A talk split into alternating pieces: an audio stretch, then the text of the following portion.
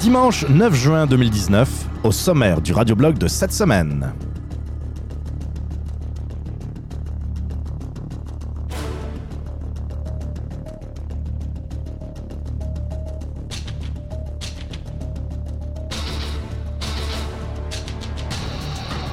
Parlerons de l'insignifiance en politique, un grand sujet s'il en est un.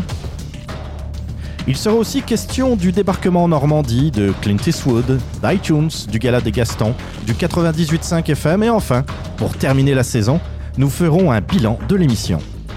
Mon nom est Jean-Philippe Rousseau, bienvenue dans ce 50e numéro du Radioblog.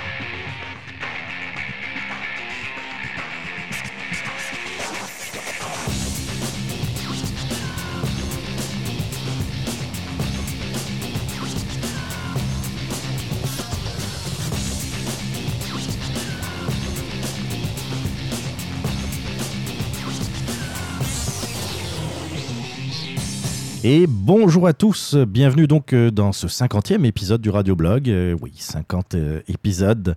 on en parlera un peu en fin d'émission parce que je voulais séparer, faire une émission plus normale dans la, première moitié, puis parler plus du Radioblog, faire un bilan de l'émission, puis aussi parler de ce qui s'en vient dans la cinquième saison qui, commencera ben, sans doute fin août, début septembre. Euh, les idées, euh, les idées par rapport à ce que je veux apporter au radioblog de plus, euh, les améliorations, les ajouts, les suppressions, je ne sais pas trop, mais je dis pas que je ferai tout ce que je vais dire, mais au moins ça, ça, ça vous permettra de, de, voir un peu ce que j'entends faire de cette émission. Donc ça, c'est pour la deuxième partie. Je vais quand même donner l'occasion à ceux que ça intéresse moins d'arrêter l'émission si si c'est le cas. Donc, euh, ben oui, c'est la dernière émission de la saison. Ben, il n'y a pas eu beaucoup de sujets. Euh, c'est sûr que côté actualité politique, actualité euh, tout court, ça, commence à sentir l'été. à la limite, il était temps. je m'excuse d'ailleurs, je l'entends un peu pendant que je parle, donc je m'excuse un peu pour le bruit peut-être que vous allez entendre, le bruit de fond. C'est juste mon ventilateur parce que, eh oui, l'été est arrivé. Euh, il fait euh, aujourd'hui, le 9 juin 2019, euh, quelque chose comme 31 degrés à Montréal. je n'ai pas regardé l'humidex, je vais te dire ça tout de suite. C'est le genre de température que j'ai. non, il n'y a, pas, a pas trop d'humidex, fait que c'est pas si pire. j'ai juste fermé la porte pour, pour pas qu'on entende de l'autre côté le climatiseur mais euh, ça prend, euh, ça prend un, ventilateur ici, fait sinon je vais, je vais fondre. Fait je m'en excuse euh, pour ceux qui, qui entendront ce, ce, bruit de fond. Donc, dernière émission de la saison. comme je vous l'ai dit, je ferai un bilan en fin d'émission, mais je peux d'ores et déjà dire que normalement, oui, l'émission devrait reprendre je, pense plus début, euh, début septembre, mais euh, ça dépendra de l'actualité. C'est sûr que euh, à partir ben, quand on commence à, voir certains sujets ressortir dans, l'actualité, je, commence à en mettre de côté.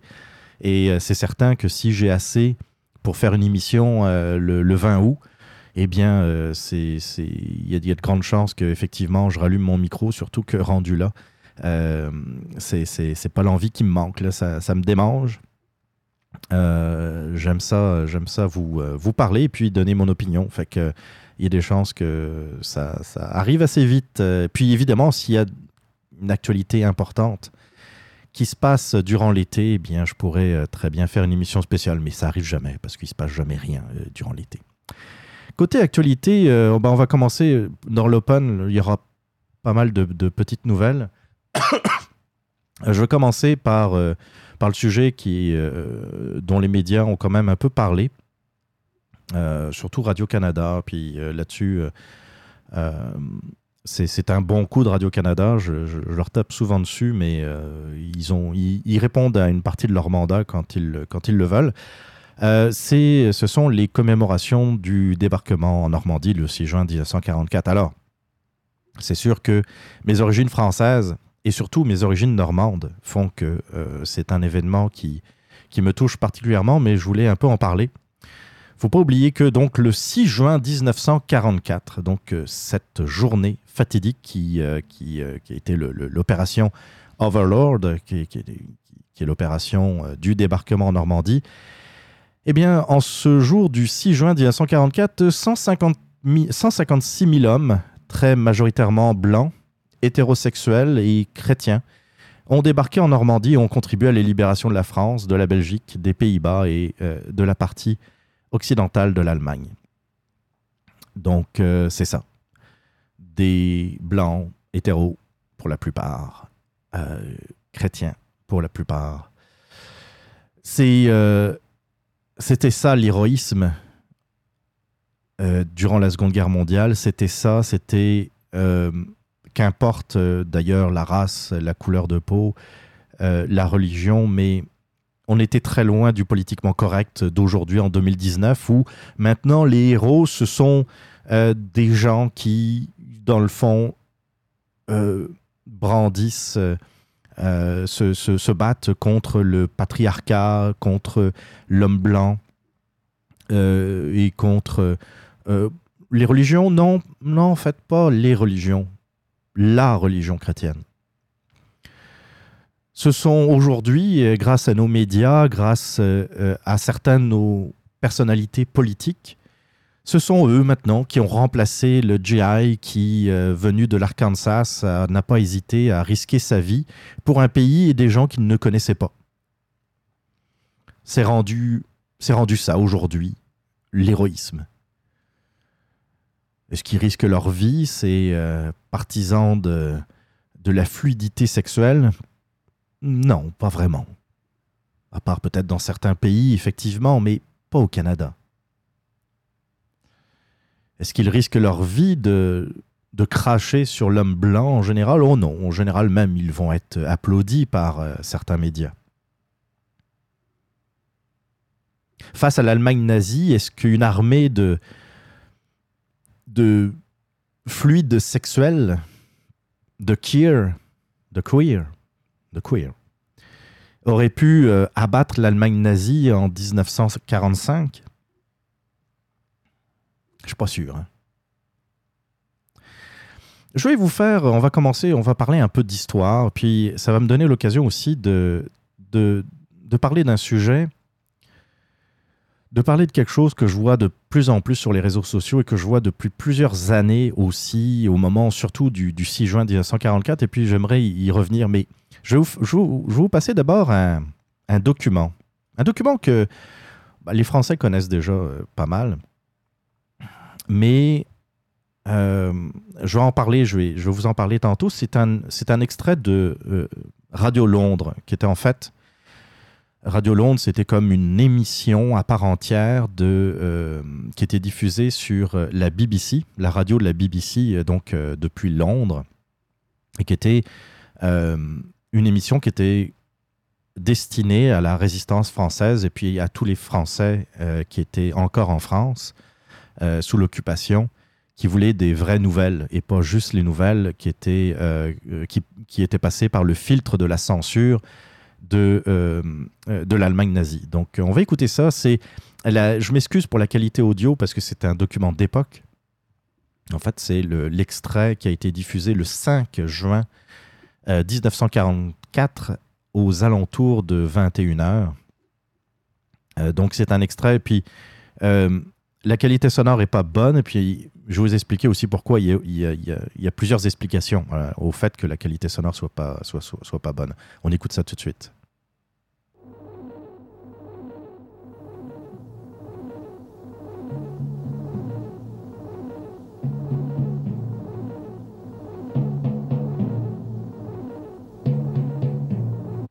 Alors là, c'est l'intro.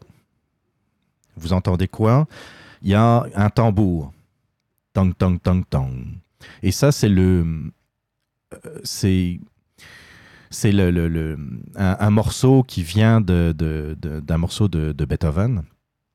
Mais c'est surtout en code morse, trois points, une ligne, ça veut dire V. En, code morse, V pour victoire. Ce que vous entendez aussi en arrière, c'est euh, le, euh, comment dire, le, le brouillage que, qu'émettaient les Allemands pour essayer de brouiller les, les ondes euh, de la radio de Londres. Pour, euh, dans le fond, c'était pour euh, essayer de, de, de brouiller, d'empêcher l'écoute de la radio de Londres. Donc ça, c'est le, le bruit en arrière qui est assez fatigant.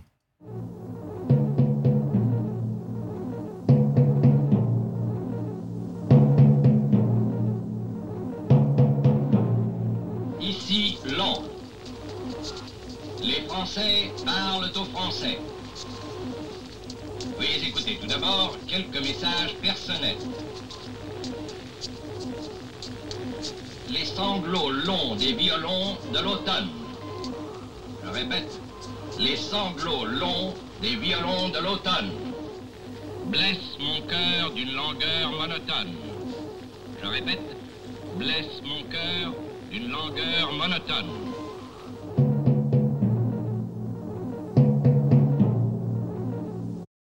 Voilà, qu'est-ce que c'est que qu'est-ce que c'est que je viens de vous passer? Donc, euh, euh, Radio Londres, c'était l'émission des Français euh, qui étaient à Londres, qui organisaient dans le fond la résistance. C'était le, la France libre. Et qui, qui avait les, les, ondes de la BBC pendant quelques temps pour, pour expliquer, pour donner les nouvelles, dans le fond, à la résistance française euh, en zone occupée pour donner de l'information aussi aux Français, c'est-à-dire que ben, lorsque il y avait une victoire alliée contre la Wehrmacht, par exemple, eh bien, on allait l'apprendre par la radio de Londres et non pas par euh, les radios officielles euh, comme Radio Paris, qui était une, radio qui était aux mains de, l'occupant, évidemment, et des, des collaborateurs de l'Allemagne nazie. Donc c'était une façon pour les Français de s'informer euh, une, façon ben, facile. C'était quand, même, c'était quand même un risque, hein, parce que euh, si, les, si les nazis te, te, prenaient à écouter la radio de Londres, euh, ça c'était c'était la, la, prison, ou en tout cas c'était c'était parfois même la, la, pendaison ou, le, ou des, des, risques de se faire fusiller. donc c'était juste le fait d'écouter la BBC les ondes de la BBC en France occupée, c'était déjà un acte de presque un acte de résistance puisque c'était un risque. Pardon, c'était un risque que prenaient les Français. Alors, les messages personnels. Hein, nous allons maintenant attendre, nous allons euh, d'abord entendre quelques messages personnels. Et c'était euh, euh, des messages personnels comme un peu comme des petites annonces dans le fond dans un journal où euh, c'était une façon de communiquer. Ces messages personnels avaient euh, surtout un rôle euh, de passer des messages à la résistance. C'était pas comme aujourd'hui, on n'avait pas de texto, on n'avait pas d'internet, et il y avait parfois des opérations qui étaient en cours ou des opérations qui étaient planifiées par les forces françaises libres depuis Londres et euh, il devait coordonner les réseaux de résistance qui étaient euh, en France, en territoire occupé. Donc les communications étaient très difficiles. Euh, il y avait bien sûr des radios. Certains réseaux de résistance avaient des radios assez performantes pour l'époque pour pouvoir communiquer avec l'Angleterre, mais ce n'était pas toujours le cas. Surtout si on veut s'adresser à plusieurs réseaux de résistance à la fois. Donc les messages personnels, c'était des messages codés qui était destiné à la résistance pour s'organiser. Lorsqu'il y avait des opérations de sabotage, par exemple, eh bien, euh, il y avait euh, euh, certaines phrases qui, quand tu connais pas la signification, voulaient absolument rien dire.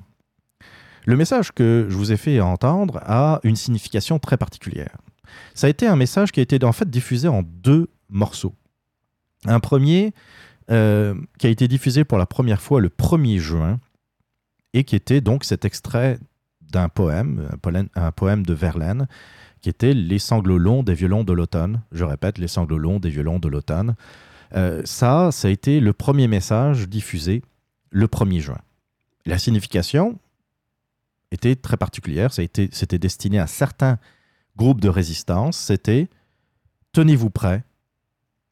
Tenez-vous prêts à des opérations de grande envergure, de sabotage, de voies ferrées, de, de, communication, de, bref, de, sabotage grande envergure.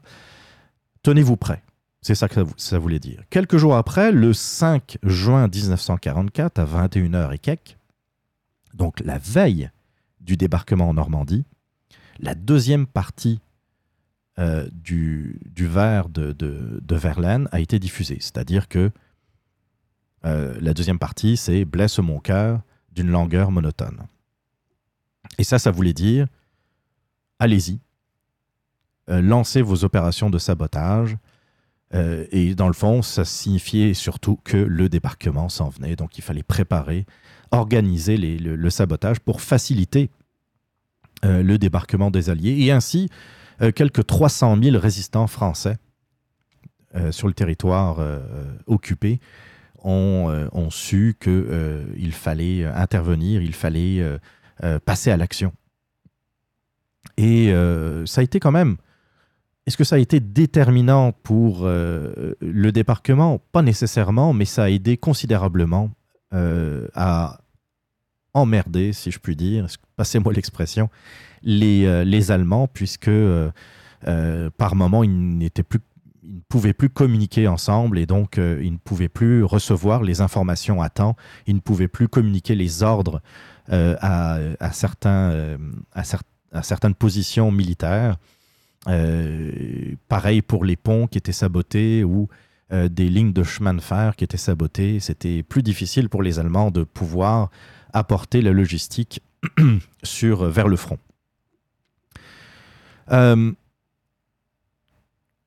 Ce que j'entends par rapport au débarquement en Normandie, c'est, et puis je l'ai encore lu cette semaine, c'est, dans le fond, les vrais vainqueurs, c'est les soviétiques.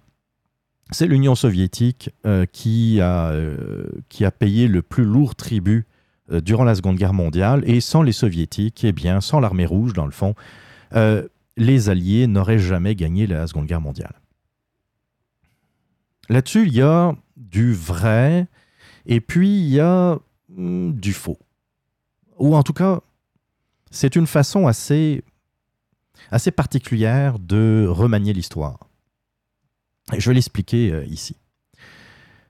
Est-ce que les soviétiques ont payé très cher en pertes humaines, euh, ont payé très cher cette, cette victoire? C'est indéniable. Il y a eu des dizaines de millions de morts du côté euh, de la Russie soviétique, c'est clair que c'est eux qui ont payé le plus fort tribut de la Seconde Guerre mondiale. Ça, c'est évident. Les chiffres sont là euh, pour en témoigner. Mais il y a beaucoup de raisons à ça. Moi, ce que je, ce que je reproche, c'est pas que l'on dise que les soviétiques ont payé très cher la Seconde Guerre mondiale, c'est qu'on laisse penser que sans les soviétiques, on n'aurait pas pu gagner la Seconde Guerre mondiale. C'est possible. Mais juste avec les soviétiques, on aurait pu gagner la Seconde Guerre mondiale, j'en doute beaucoup. Si les Américains et les Britanniques n'étaient pas, pas intervenus dans cette guerre en créant un front à l'ouest, je ne suis pas certain qu'on euh, on soit arrivé à bout de l'Allemagne, du régime nazi, de l'Allemagne nazie. Et je vais vous expliquer pourquoi. Alors déjà, pourquoi il y a eu plus de morts du côté soviétique? La première chose qu'il ne faut pas oublier, c'est que depuis l'opération Barbarossa, qui est dans le fond, l'Allemagne et euh, les soviétiques étaient alliés jusqu'en juin 1941. Il y avait eu un pacte de non-agression qui avait été signé entre euh, Hitler et Staline par leurs intermédiaires. Il y avait eu, c'était euh, c'était une signature donc d'un accord de euh, accord de non-agression entre l'Union soviétique et l'Allemagne nazie.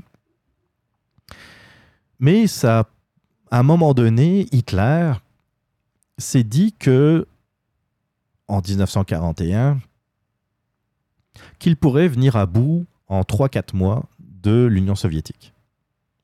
Il avait gagné sur le front de l'Ouest, il avait envahi euh, la France en quelques semaines.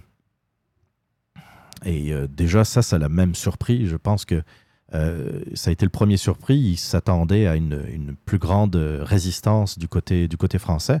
Mais l'Allemagne était arrivée avec une armée moderne euh, une armée blindée, une armée moderne qui était du jamais vu. La, France était un peu désorganisée puisqu'il n'y avait pas de, il n'y avait pas de division blindée comme, comme aujourd'hui d'ailleurs. Hein. C'était euh, les, blindés français qui, étaient peut-être très bons, mais étaient complètement dispersés sur le front. Et euh, face aux panzers allemands, ils n'ont pas fait le poids, malheureusement. C'était la force du nombre. La force du nombre. même chose du côté de l'aviation. Euh, la quantité d'avions qu'avaient les Allemands, euh, c'était quelque chose de phénoménal. Les Messerschmitt 109, les Stuka qui, euh, qui bombardaient pratiquement d'une précision chirurgicale les objectifs militaires.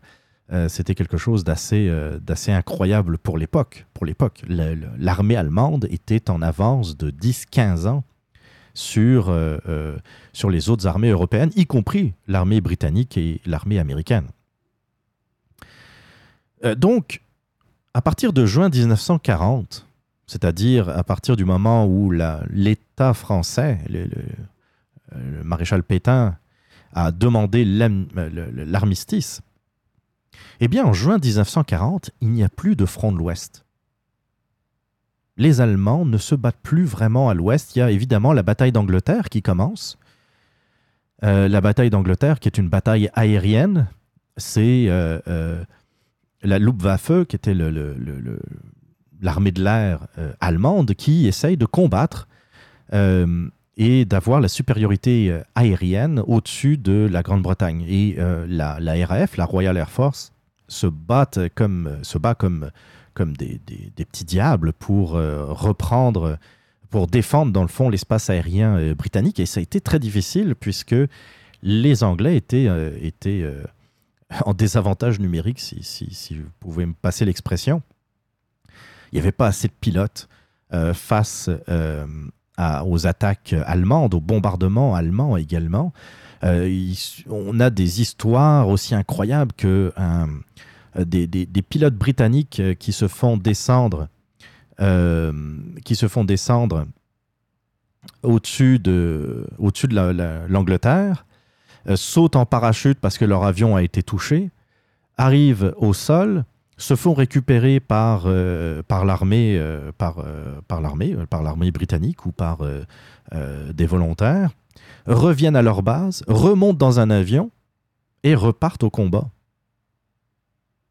C'est quelque chose de complètement inimaginable, mais il y avait tellement peu de pilotes qu'ils n'avaient pas le choix de faire plusieurs rotations dans la même journée euh, avec le même avion ou avec d'autres avions si jamais il, euh, euh, il se faisait descendre par, par les Messerschmitt. Finalement, les Anglais sont arrivés à bout, mais ça a, été, ça a été très difficile pour eux, ça a été tout un combat. Mais à part ça, il n'y a pas eu de combat terrestre à l'ouest. Donc, de juin 1940 jusqu'à juin 1944, c'est-à-dire au débarquement de Normandie, il n'y avait pas de front à l'ouest.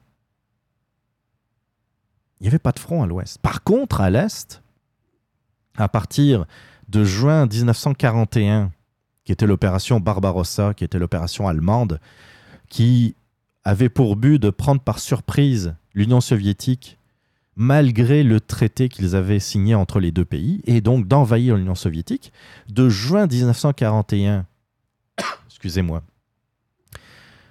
jusqu'à mai 1945, ça a été quatre années de guerre. Quatre années avec un front de l'Est.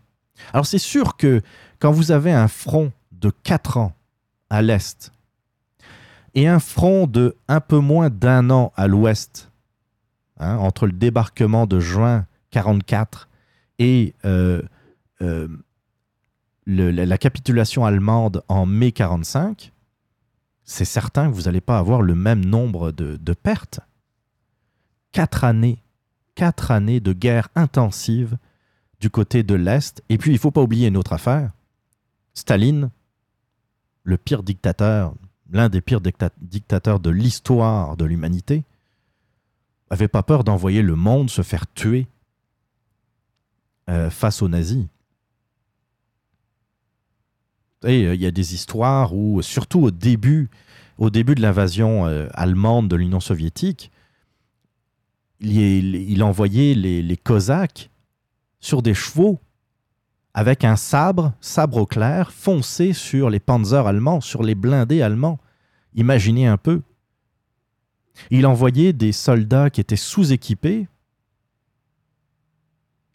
se battre face aux blindés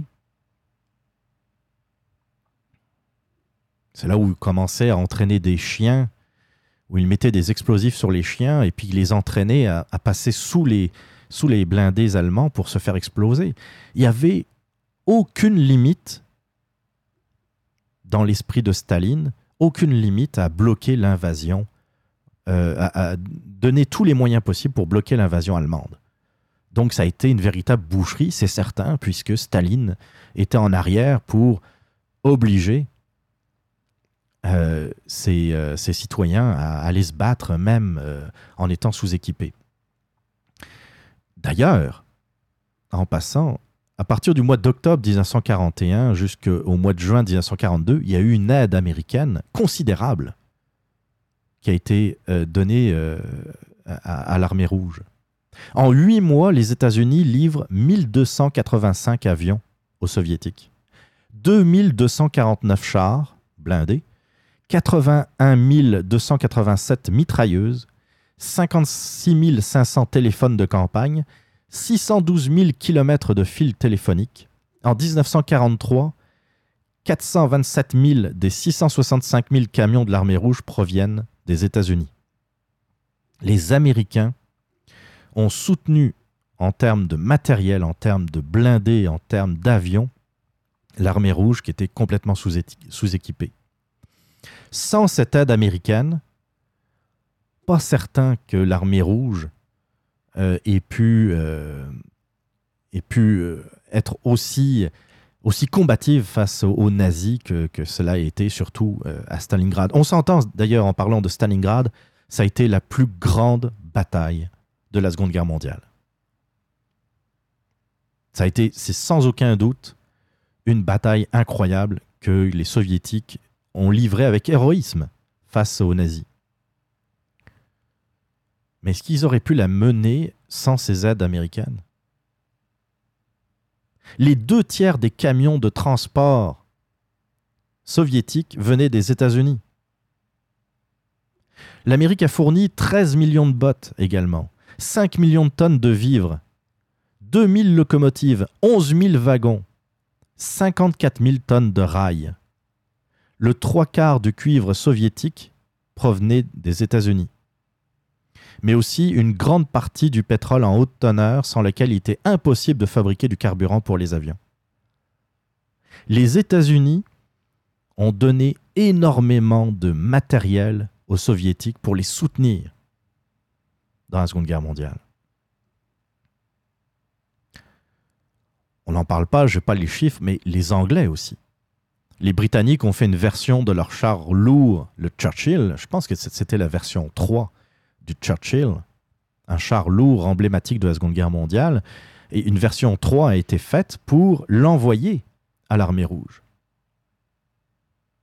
Je pense qu'il y avait aussi des, modèles d'avions britanniques qui ont également été envoyés euh, euh, aux soviétiques.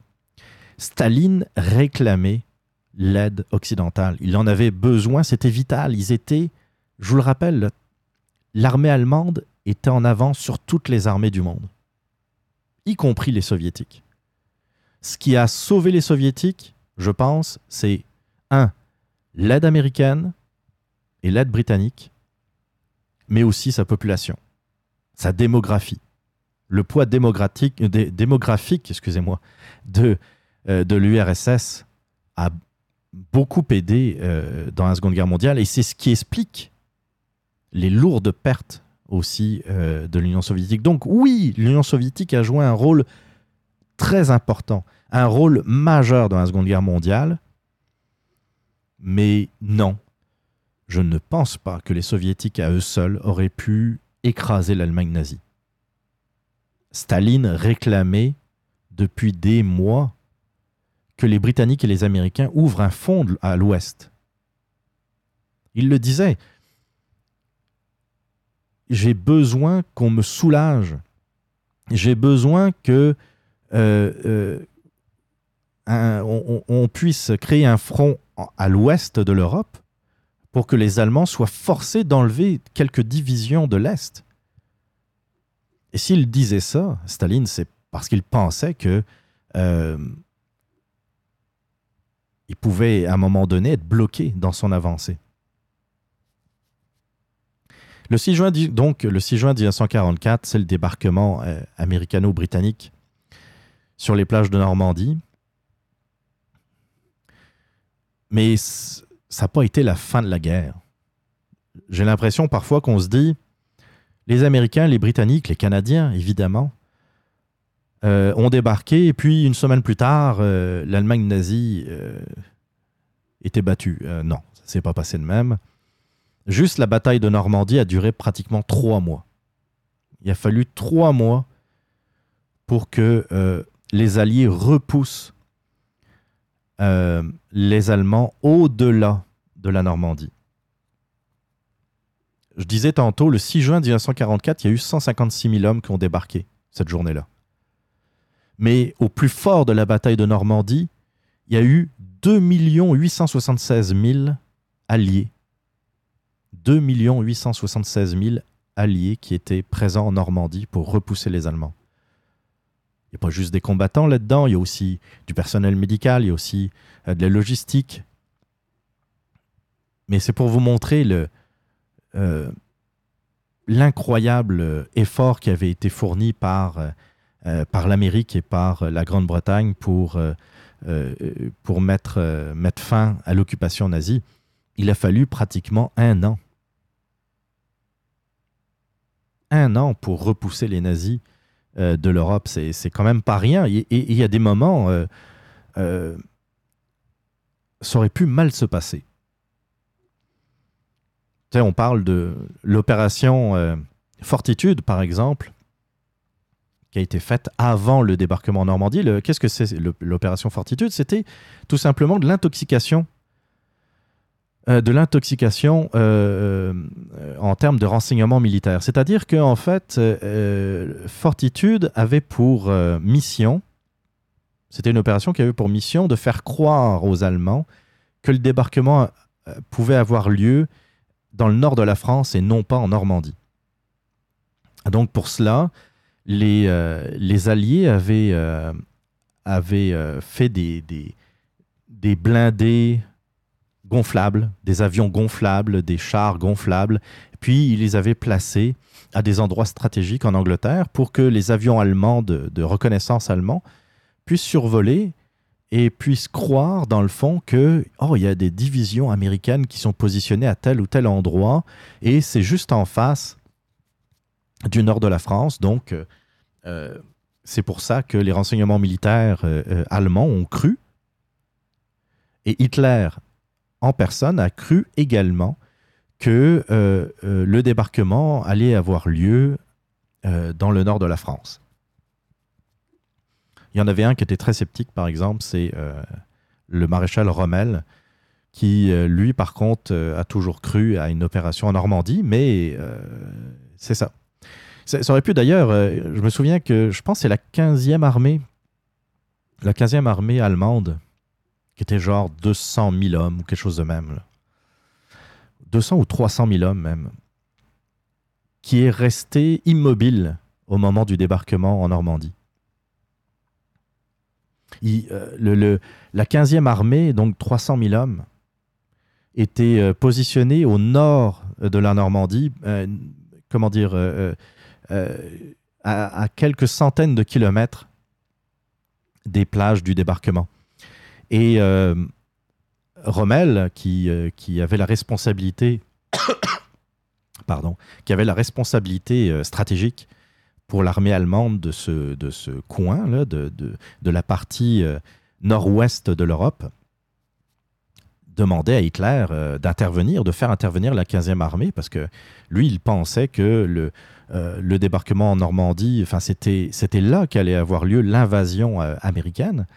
Et euh, Hitler de dire non, non, c'est, ce sont, euh, une diversion. Le débarquement va avoir lieu dans le nord de la France, donc vous ne bougerez pas le- la 15e armée. Imaginez, imaginez si les 300 000 hommes de la 15e armée étaient arrivés en Normandie, sur les plages du débarquement, face aux 150 156 000 hommes qui ont débarqué le 6 juin.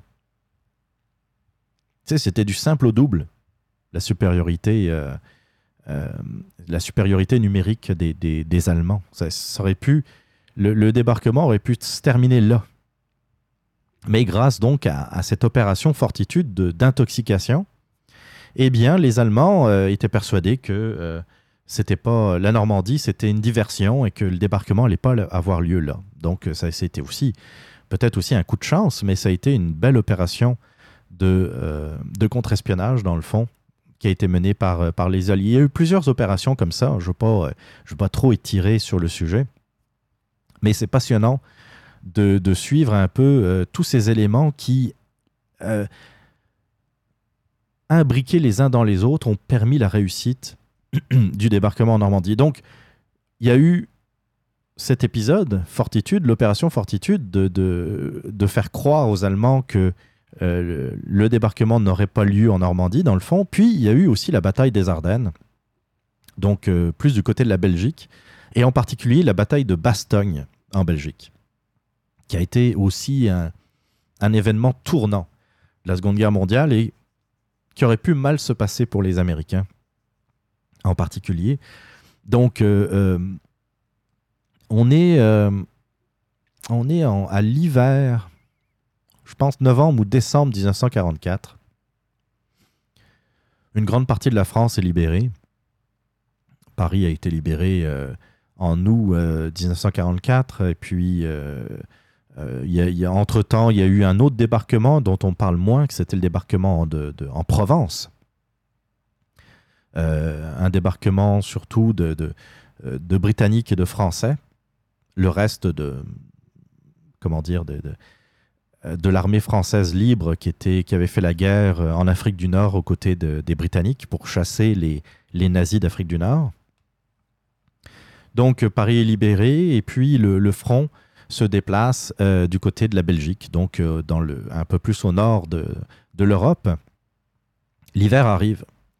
Puis il se trouve qu'il neige, puis il fait froid, puis des choses qui arrivent juste quand tu veux pas que ça arrive, c'est-à-dire pendant, pendant, pendant une guerre. Et euh, à un moment donné, le, temps est tellement épouvantable que euh, l'aviation américaine ne peut même plus décoller. Trop de, neige, trop de nuages, trop de vent. C'est quasiment une tempête de neige qui s'abat sur Bastogne. Et pendant plusieurs jours, pendant plusieurs jours, l'aviation américaine ne peut plus décoller. Donc, si l'aviation ne peut plus décoller, il n'y a plus de support aérien euh, en cas de problème. Les Allemands se regroupent et lancent leur, dernier, euh, leur dernière force, dans le fond, à Bastogne. Et euh, donc l'armée euh, blindée allemande avance et ça commence à devenir très très très chaud pour les Américains qui, qui sont cachés dans les bois, qui sont, qui sont enterrés quasiment parce que, pour se protéger de l'artillerie allemande et des blindés allemands qui sont encore comment dire qui sont encore très puissants. hein. C'était c'était de- des blindés euh, encore une fois euh, euh, su- supérieurs même aux blindés américains, au célèbre M4 Sherman, le, blindé emblématique du, du débarquement par exemple. Donc ça a été ça a été un autre un autre épisode qui aurait pu mal se terminer. Par chance, à un moment donné, le ciel s'est dégagé l'aviation américaine a pu redécoller et puis bombarder les positions allemandes pour faciliter euh, l'avancée des, des- troupes, euh, des troupes au sol. Mais ça a été, euh, je vous dis, la bataille de Normandie et la bataille de Bastogne ont été deux, deux éléments, deux batailles qui, qui auraient pu... deux, deux- deux batailles deux événements tournants de la Seconde Guerre mondiale qui auraient pu, qui auraient pu moins bien se passer. Donc voilà, évidemment, mon, euh, mon, cœur de, Français, de Normand, euh, ne peut que remercier tous les, soldats qui ont donné leur, euh, leur vie, qui ont donné leur sueur, leur sang pour libérer l'Europe, l'Europe occidentale de l'Allemagne nazie. Donc c'est sûr que je serai éternellement reconnaissant pour les Américains, les Britanniques, les Canadiens, euh, les forces françaises libres également. Et je sais qu'il y a eu aussi des Polonais, euh, des, Polonais de, euh, leur armée libre également qui ont participé au débarquement. C'est toujours quelque chose d'assez particulier. Puis je tenais à, à faire ce, ce petit rappel pour le 75e anniversaire du débarquement. Dans un peu dans un autre sujet, mais dans le fond, vous verrez quand même le lien entre les deux. Euh, Clint Eastwood, ah, j'adore Clint Eastwood. Je ne sais pas si j'en ai déjà parlé à ce, micro. Je suis un admirateur de cet acteur. Et puis je l'aimais, euh, je l'aimais même euh, petit, bien avant, bien avant de connaître ses idées politiques. J'ai adoré, moi, les, les, westerns de Clint Eastwood avec, réalisés par Sergio Leone, comme Le Bon, la Brute, Le, Tri- le Truand, euh, euh, pour quelques dollars de plus, euh, etc. J'adore, moi, c'est peut-être un peu quétaine, là, mais j'adore les westerns. C'est un acteur que j'apprécie beaucoup, puis j'apprécie encore plus, évidemment, pour son engagement politique. C'est quelqu'un qui ne mâche pas ses mots. Et puis, il l'a dit au magazine Esquire, la semaine dernière, je pense. Deux petites citations qui, qui, qui, qui m'ont tellement plu. Alors, c'est une tradu- traduction libre, hein, euh, donc euh, euh, c'est ça. Clint Eastwood nous dit que tout le monde est fatigué par le politiquement correct. Et on en a. On, est en plein dans une génération de lèche-cul. C'est ça. Une génération de lèche-cul. Puis il rajoute une génération de mauviettes dans laquelle tout le monde marche sur, sur des œufs.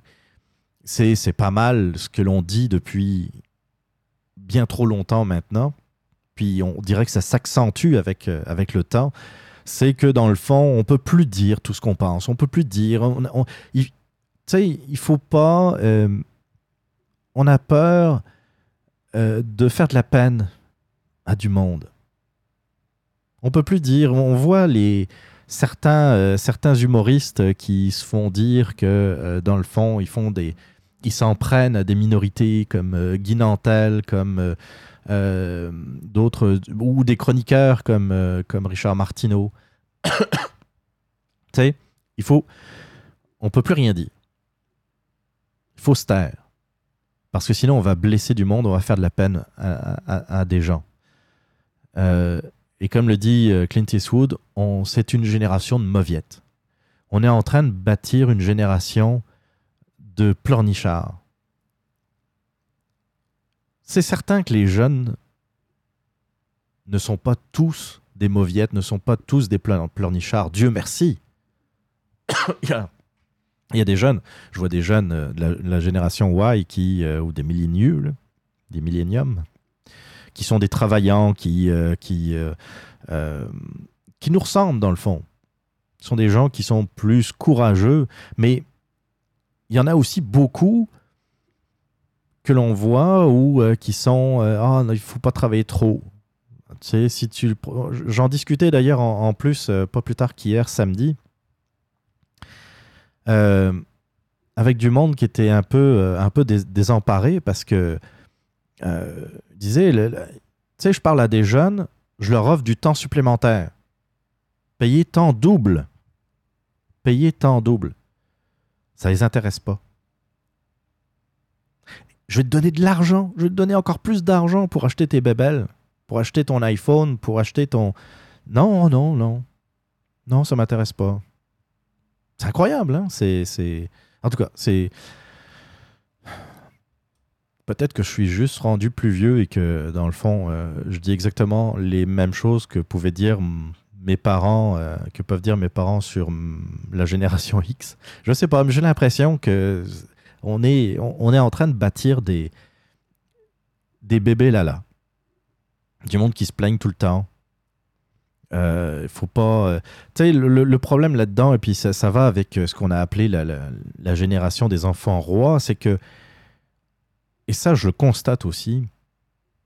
C'est que les, les, jeunes, certains jeunes n'ont plus l'habitude de se faire dire non. On les prépare pas à ça. J'en parlais encore. là, ils sont en train de réfléchir dans, pour le hockey le hockey des moins de 8 ans, je pense. Moins de 12 ans, moins de 8 ans, je me souviens plus. En tout cas, là, ils sont en train de réfléchir à un concept qui consisterait à faire des games, euh, pas de score. L'idée en arrière de ça, c'est il faut que les jeunes aient du plaisir et juste du plaisir et qu'il n'y ait pas de, compétition entre les jeunes. C'est l'idée. Je ne sais pas si ça va être mis en place de façon effective, mais c'est comme ça. Et puis, il y a eu cette tendance également dans l'éducation nationale qui consistait à dire qu'il faut plus mettre de notes, on va mettre des bonhommes sourire, on va, que, que tu sois bon ou mauvais, euh, dans le fond, euh, c'est pareil. Tu es un ami. Puis pour ça, on va t'applaudir, puis on va te donner, on va te donner une récompense. Que tu aies réussi ou que tu aies échoué. Alors, même si le côté jeu dans le sport, dans le hockey est important. Et puis je trouve que c'est, oui, quelque chose qu'il faut euh, souligner aux jeunes. Leur dire, quand tu es jeune, OK, tu as perdu, mais c'est aussi important de s'amuser. C'est important de, de ne pas oublier que le hockey, bah, ou le soccer, ou n'importe quel autre, autre jeu, autre sport, c'est d'abord un jeu. Mais ça ne veut pas dire qu'il faut enlever la compétition. C'est important, la, la compétition. Parce que comme je l'expliquais tantôt, euh, lorsqu'ils vont arriver sur le marché du travail, la compétition, elle va exister. Alors si tu dis jamais non un enfant, et si tu leur, leur dis que gagner ou perdre, c'est pas grave, une fois rendu à l'étape où tu vas travailler, où tu vas devoir aller sur le marché du travail, qu'est-ce qui va se passer? Ils vont se faire dire non, ils vont pas comprendre, ils vont partir en pleurs, ils vont se rouler en boule sous le bureau. Si ils font pas un travail de qualité, eh bien, ils vont se le faire dire, mais ils vont pas comprendre. À l'école, euh, qu'ils soient bons ou mauvais, c'était pareil. Comment ça se fait que une fois rendu adulte, une fois rendu euh, au, au travail, ce qui est bon ou mauvais a de l'importance, par exemple?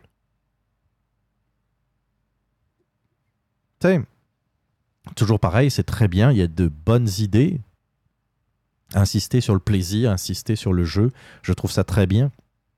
Mais ça ne veut pas dire qu'il faille enlever le, côté compétition. On, nous sommes en compétition perpétuelle. Puis, c'est bon, je trouve. Personnellement, je trouve c'est bon parce que ça, donne envie de, de te dépasser, de faire mieux,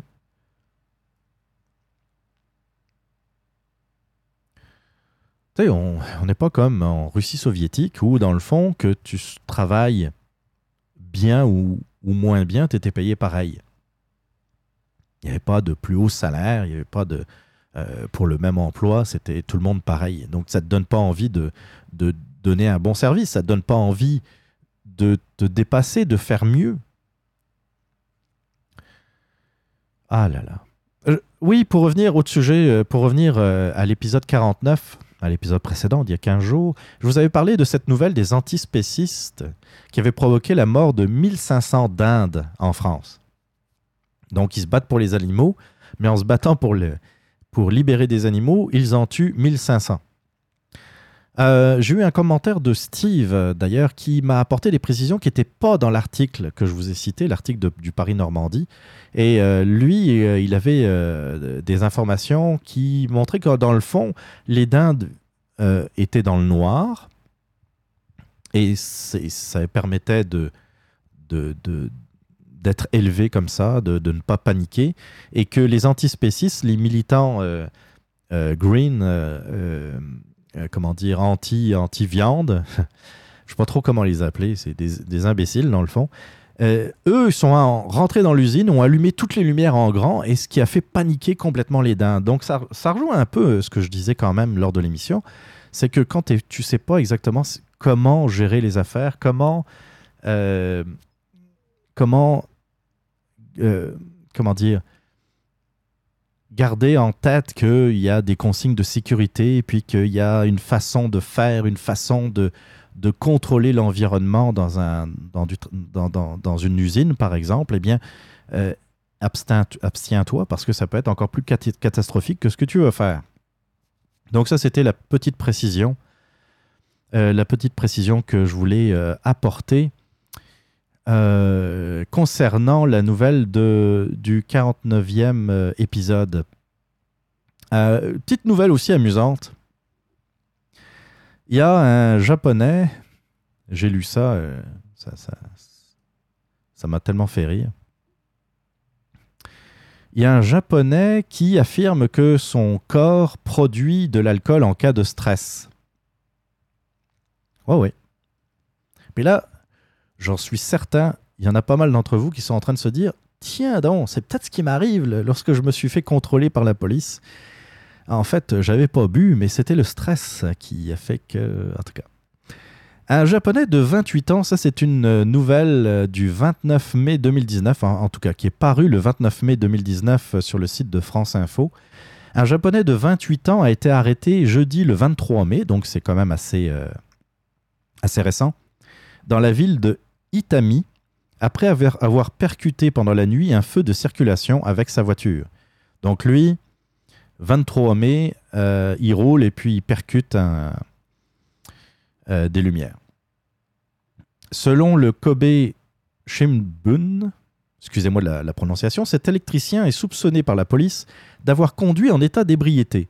L'homme s'est défendu en affirmant posséder une constitution particulière. Euh, il a dit Quand je suis nerveux, mon corps sécrète de l'alcool. Un médecin me l'a dit.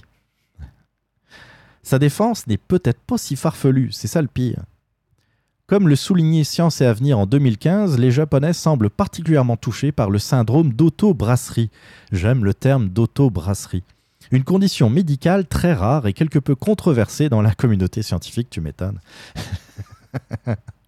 Des levures présentes dans l'intestin transforment les glucides en alcool dans le sang. Dans le cas de patients japonais, une quantité importante de levure combinée à une, alimentation riche en glucides, liée au riz, implique que ces patients ne pouvaient pas traiter l'alcool assez rapidement. Écrivait Science et Avenir en s'appuyant sur une étude de, quand même de 1984. Donc, euh, euh, si vous faites arrêter en, en, euh, comment dire, euh, en condition de, conduite avec euh, faculté affaiblie, eh bien, euh, vous pourrez toujours essayer de convaincre euh, le policier en lui disant que, dans le fond, vous avez des origines japonaises et que euh, vous êtes stressé, fait que vous euh, sécrétez naturellement de, l'alcool. C'était, j'ai trouvé ça, euh, j'ai trouvé ça assez amusant pour, euh, pour le souligner. Euh, c'est ça. pour finir, pour finir cet open, ça fait quand même bientôt une heure que euh, l'open a commencé, le show a commencé dans le fond. La fin d'iTunes. Euh, je ne sais pas si vous avez suivi un peu l'actualité, mais dans le fond, là, je, résume, je ne veux pas parler de toutes, les nouvelles qui ont été annoncées par Apple, mais c'est quelque chose qui courait euh, depuis déjà une rumeur qui courait depuis un certain moment. iTunes, qui est devenu euh, un programme, une usine à gaz. C'est, trop gros. Euh, là-dedans, euh, vous aviez votre musique, vous aviez, il s'est rajouté Apple Music, il y avait les podcasts, il y avait les vidéos. Excusez. Et il y avait aussi la synchronisation de vos appareils comme iPad, iPhone, etc. Donc c'était de- devenu un logiciel très très gros. Autant j'avais eu du plaisir au début d'iTunes à l'utiliser, aujourd'hui je l'ouvre même plus. Euh, J'utilise des, euh, des programmes euh, tiers pour écouter des podcasts.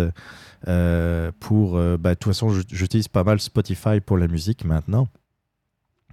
Donc là, ce qu'ils ont fait, c'est qu'ils ont séparé en trois. Pour dans la prochaine mise à jour de leur système, il y aura dans le fond Apple Music qui sera le logiciel de lecture de musique et de votre bibliothèque musicale.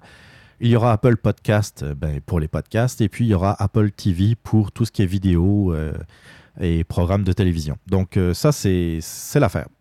Là, là, ce qui est intéressant, c'est que figurez-vous que nos artistes se plaignent. Et oui, ils se plaignent que dans le fond, iTunes est en train de disparaître. Alors, pourquoi ça m'amuse? Euh, ben, ça m'amuse. Ben, ils pensent que dans le fond, euh, parce que sur iTunes, ça y est, excusez, on achetait de la musique. On achetait des morceaux à l'unité ou on achetait les albums. Ce qui sera toujours le cas d'ailleurs en passant. Hein. La fonction sera toujours là. Elle sera peut-être moins mise de l'avant parce que maintenant, c'est pas mal Apple Music, donc le, la musique en streaming qui intéresse Apple. Et euh, ça inquiète les artistes parce qu'ils pensent que dans le fond, les gens vont moins acheter leur musique, leur album, euh, à cause du fait que euh, ça sera moins mis de l'avant comme sur iTunes. Ça me fait beaucoup rire parce qu'au moment où iTunes est arrivé, les artistes se sont plaints. Comment ça? On va pouvoir acheter des musiques euh, par morceau et non plus par album. Euh, on n'ira plus vers les disquaires pour, euh, pour acheter les CD, pour acheter les vinyles, etc. On ira sur iTunes. ça a une perte de revenus pour nous autres. Ils ont chialé lorsque iTunes est arrivé. Et là, ils sont en train de chialer parce que iTunes va être démantelé. Ça n'y rien comprendre. On revient au sempiternel débat qui consiste à dire modernisez-vous, adaptez-vous. Soyez originaux. C'est sûr que euh, ce qui consistait à aller en studio, enregistrer un disque, le, presser, puis le vendre, c'est ça marche plus de même. Mais ça fait un moment, ça fait pas, ça fait pas deux ans que c'est comme ça. Ça fait dix ans, quinze ans que c'est de même. Ça a commencé peut-être doucement, mais la tendance, elle était là. C'est à l'industrie euh, euh, musicale de s'adapter, c'est aux artistes de s'adapter, c'est pas aux gens, c'est pas aux consommateurs de s'adapter. Nous, on trouve un service qui est facile, qui est agréable à utiliser, qui est simple, on n'a pas besoin de sortir pour aller euh, chez un disquaire, eh bien on achète la musique en ligne ou on l'écoute en streaming. Essayez de vous adapter à ce nouveau système, à ce nouveau cette nouvelle façon de consommer et trouver des façons originales. Il y a des artistes qui s'en sortent très bien, qui, qui créent des contenus sur YouTube, par exemple, ou des contenus beaucoup sur les réseaux sociaux pour euh, euh, essayer de, de, créer de l'engouement, un buzz, si je peux dire, euh, par rapport à leur musique. Tu sais, c'est, le monde évolue. On dirait que, pour ce qui est des artistes, ils n'aiment pas évoluer. Ce qui est assez paradoxal parce qu'on dit que le milieu artistique, c'est un milieu novateur, c'est un milieu euh, moderne, progressiste. Mais ils restent euh, dans leur même sempiternelle certitude.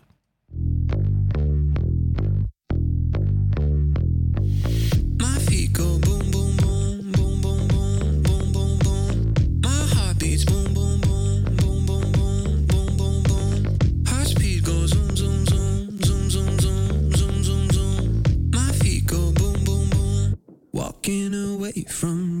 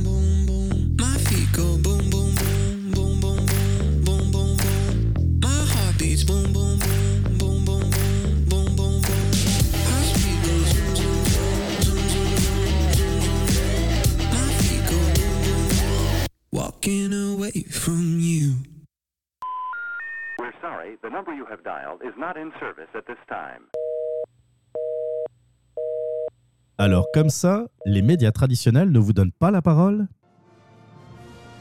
Vous n'êtes pas d'un syndicat, d'un lobby progressiste, d'une association euh, citoyenne composée de vous-même et de votre grand-mère Gisèle. Vous n'êtes pas un artiste subventionné ni un habitué de Tout le monde en parle, ou encore un tapeux de casserole, vétéran de la grande révolution internationale de la place Émilie Gamelin. Bref, vous faites vos affaires, payez vos taxes et essayez tant bien que mal de vous en sortir. Autant le dire tout de suite, vous êtes quelqu'un de totalement inintéressant aux yeux de nos bons vieux médias. On se demanderait même pourquoi vous devriez exister. Oui, pourquoi? Mais pas de souci, au Radioblog, on donne la parole à tous les reculs de la société. Oui, tous, même toi, affreux homme blanc qui a le front d'avoir des opinions. En clair, si vous avez quelque chose à dire, si vous voulez commenter l'actualité ou encore réagir à mes propos, la boîte vocale du Radioblog est faite pour vous. Rendez-vous sur le www.radioblog.ca, rubrique boîte vocale, et votre message pourrait passer dans une prochaine émission. La boîte vocale du Radioblog, c'est l'occasion de vous faire entendre.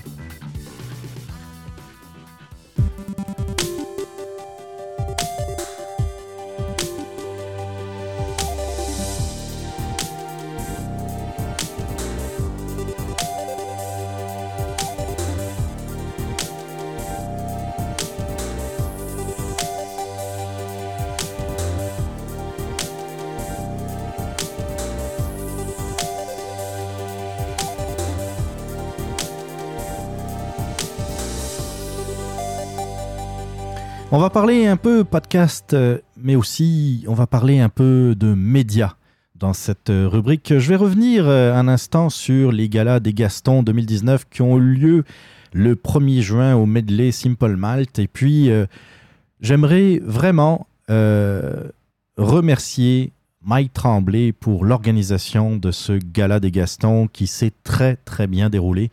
Il y avait du monde. Ça a été fait en 15 jours et il y a eu une quarantaine de personnes. En tout cas, notre boot du, euh, du medley Simple Malt était rempli. Il y avait une bonne ambiance. Euh, moi, j'ai eu du fun. J'ai pu retrouver euh, mes chums du Fat Pack, euh, voir euh, jaser un peu avec Sylvain Grandmaison. Ça faisait, euh, ça faisait des mois, sinon même des années que je n'avais pas vu Sylvain Grandmaison. Sylvain Grandmaison, pour ceux qui ne le connaissent pas, c'était euh, ben, je, dis c'était. J'aimerais bien mettre ça au présent. D'ailleurs, je lui ai dit, mais euh, c'était le, le, podcaster du Québec en balado, qui est un vieux podcast qui parlait de, de, podcasts, dans le fond, au Québec. Et qui a été un des premiers podcasts que j'ai écouté. Euh, il y avait, euh, il y avait le Québec en balado, il y avait les Boréal Roux, euh, puis peut-être un autre que j'ai sans doute oublié. Mais même si je faisais pas de podcast euh, euh, à l'époque, c'est un podcast qui m'intéressait beaucoup. Et c'est un peu grâce à lui que j'ai commencé à faire du podcast. Euh, Donc, d'ailleurs, je, lui ai- dit à Sylvain. Je vais remercier de, de, cette influence aussi. Mais je lui ai dit que ça serait le fun aussi qui, recommence. Je vois que, c'est-. Il n'a pas perdu le goût de faire du podcast.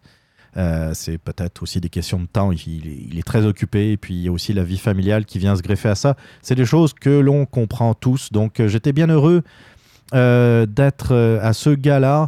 Euh, Il y avait donc une distribution de prix. Puis, encore une fois, en 15 jours de délai, ça a été de- de- des beaux trophées. sérieusement, simples mais efficaces. Hein, C'était comme une étoile montante dans une sorte de, de cristal. Ben, C'était pas du cristal pour vrai, là. mais euh, non, mais hein, de beaux, euh, de beaux trophées. Et puis, euh, puis euh, même si tout le monde, tous les, les, les récipiendaires n'étaient pas là, n'étaient pas présents, euh, il y en avait quand même un certain nombre. Euh, de présents, il y avait euh, l'équipe de- des si et des raies, par exemple. Il y, euh, il y avait euh, Denis Talbot qui était, euh, qui était également là. Euh, Sylvain Grandmaison, j'en ai parlé. Euh, évidemment, euh, Mike Tremblay ainsi que Sylvain Lemay qui faisait l'animation.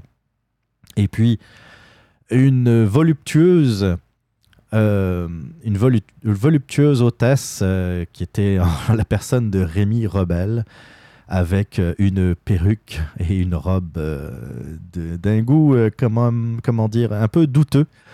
Mais qu'est-ce qui m'a fait rire, euh, Rémi je- Il y, a- des moments où j'avais vraiment du mal à, me retenir. Euh, des fois, ça parlait de sujets sérieux, euh, en particulier la remise du prix, du prix Bob Goyetch. Et puis, je voyais Rémi qui était juste à côté. Oh. La concentration, ça a été difficile. Concentration sur ce que disaient les invités, c'était assez difficile. Euh, mais je suis très content. Je suis très content pour Mike que c'est marché. Je suis très content aussi pour le monde du podcast que c'est marché. Et je suis très content parce que euh, bon, euh, ça, a donné la motivation nécessaire aussi à Mike de poursuivre et de, faire une deuxième édition l'année prochaine. Sans doute un peu différente. J'entendais Mike en parler dans, son émission Le Supermatozoïde qu'il ferait sans doute il ferait une émission à part du Supermato pour, euh, pour euh, cette remise de prix. Pourquoi pas C'est une chose à voir. Euh, revoir peut-être un peu les, les catégories, peut-être revoir aussi les, les modalités d'inscription. Mais en tout cas, moi je dois dire, rien, ben, je dois dire que je n'ai rien à redire sur l'organisation de, de ce gala. Pour moi, c'était parfait. C'est sûr que on, on est toujours, on est toujours très critique par rapport à ce que l'on fait. Je comprends ça, je le suis moi-même. Et j'entendais Mike euh, dire que à la fin, il euh, n'y avait pas le même entrain dans son émission. Ça n'a pas paru. Moi, j'ai trouvé ça parfait du début à la fin, pas trop long, pas trop court. Euh, les, les, interventions, euh, par exemple, de Simon Predge, qui est allé chercher son prix, mais aussi les prix de pas mal d'autres. Euh, les, ces interventions étaient bonnes, pareil, euh, pas, pas trop longues, pas trop courtes. Euh, C'était juste parfait. On n'a pas trop parlé du 250e dans le fond, parce que c'était également la 250e de Supermatozoïde. C'est peut-être dommage, mais c'est vrai qu'il y avait, y avait ce gars-là qui, qui devait mobi- mobiliser déjà pas mal de temps. Moi, je dois dire, regarde, Mike, contrairement à certaines personnes, euh, il se lève un jour, il a une idée en tête, et bien il va jusqu'au bout. Il y en a d'autres qui parlent, qui parlent, qui parlent, qui parlent, mais il se passe jamais rien. Tu sais? Donc euh, euh, là-dessus, grand respect pour, pour Mike Tremblay qui, qui a été au bout de son idée et ça a marché. Et j'ai eu l'occasion de, de, de- lui écrire, de lui dire que regarde, s'il avait besoin d'aide, je serais disponible, mais en tout cas pour les prochains, pour l'année prochaine, euh, c'est sûr que moi je vais continuer à en parler euh, du, du prochain gala. Et puis, euh, euh, je veux dire, c'est très facile de, de critiquer, mais euh, de faire les choses, c'est pas mal plus difficile. Donc euh, là-dessus, bravo Mike euh, pour, euh, pour ça. Et puis, moi je trouve que c'est un bon point de départ pour se dire que nous sommes les podcasteurs, les podcasts, nous sommes un média à part entière. Il faut arrêter de se sous-estimer. Il faut arrêter de, de se trouver euh, moins bon que la radio, même si on ne le dit pas, on le sent.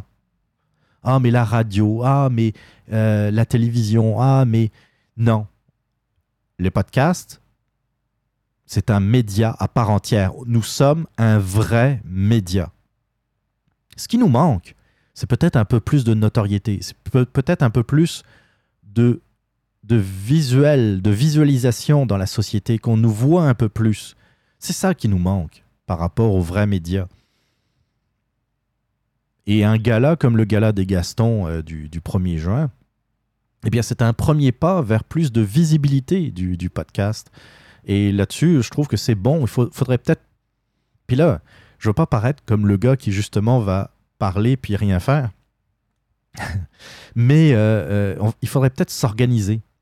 Il faudrait peut-être euh, mieux s'organiser que ce que l'on fait aujourd'hui. Je sais qu'il y a des groupes, il y a un groupe Facebook en particulier qui est pas le répertoire, mais j'ai oublié le terme évidemment, j'en parle, fait que j'oublie, qui est le réseau des podcasteurs québécois, qui, euh, qui est comme, c'est pas une association, c'est rien de formel, mais ça regroupe euh, les, artisans du podcast, et je trouve que c'est une très belle initiative.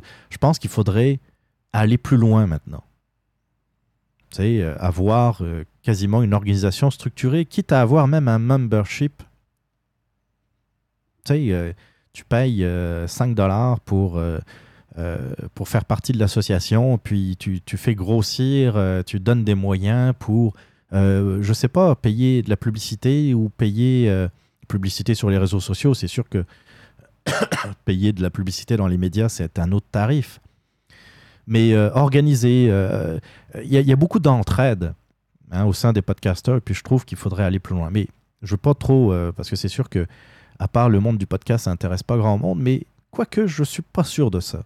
Je pense que les auditeurs de podcasts sont intéressés aussi par le monde du podcast et par euh, tout ce qu'il y a autour. hein. Je ne suis, pas- certain que ça, désintéresse tout le monde.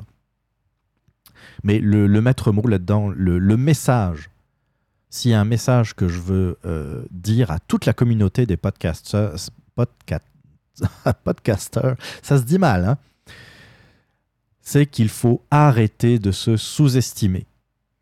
Nous sommes un vrai média. Mettez-vous bien ça en tête. Côté médias, justement, les autres médias, c'est quoi qui se passe au 98.5 FM à Montréal? Voyons. Là, ils ont annoncé, ils ont annoncé il y a 15 jours, je pense, c'était c'était après l'enregistrement de l'émission 49, ils ont annoncé dans le fond que euh, maintenant, euh, le nouveau duo de soi-disant panélistes ou de chroniqueurs qui allaient être présents à l'émission de Paul Arcan le matin, ça allait être nul autre que Luc Ferrandez et Alexandre Taillefer. Oui, oui, vous avez bien entendu. Ben, je pense que vous êtes au courant aussi de la nouvelle parce que ça a fait le tour du web. Luc Ferrandez, le l'extrême gauchiste qui veut transformer le plateau en. Enfin, qui voulait transformer le plateau en, en voie piétonne. Piétonne. en voie, euh, c'est ça. Piétonnière. Voilà, j'y arrive.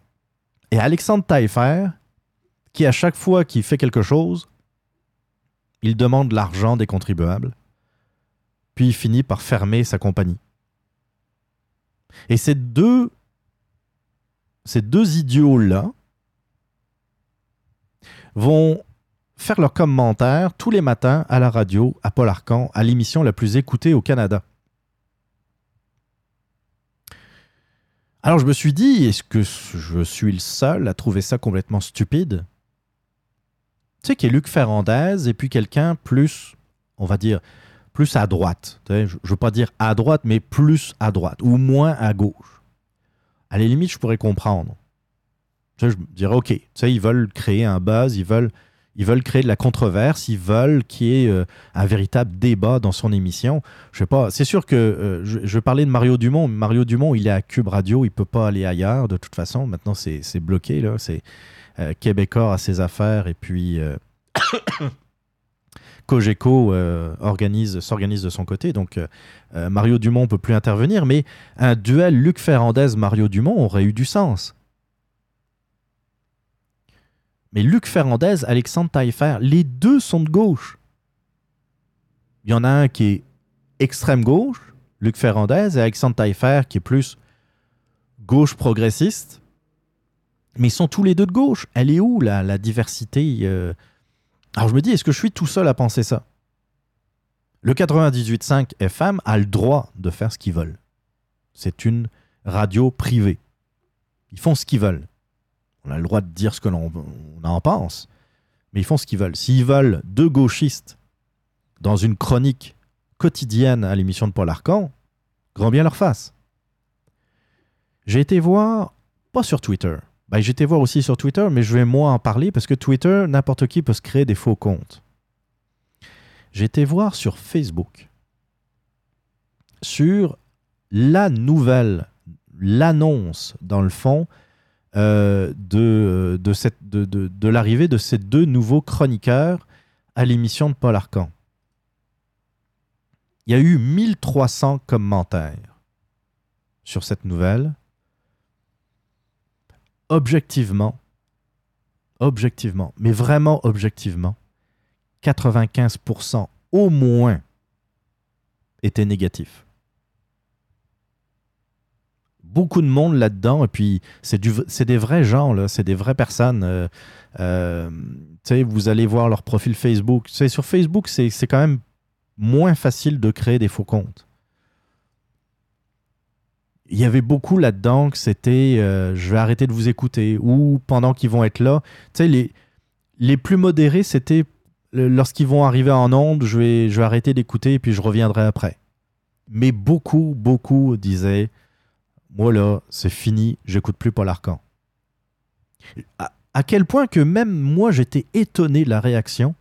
Je m'attendais à du négatif, mais je m'attendais à du 60-40, 70-30. Tu sais, quelque chose de, de, de plus modéré. Je me disais, Ah, il y a tous les, euh, tous les auditeurs du plateau qui vont aller défendre Luc Ferrandez. Il y a, y, a, y a pas mal de monde qui vont aller défendre même Taillefer en disant que, mon Dieu, euh, euh, on fait pas d'omelette sans casser deux et que, dans le fond, si ça n'a pas marché, euh, c'est peut-être parce qu'il était trop en avance au niveau de l'innovation, de la voiture électrique. Mais non, pas du tout.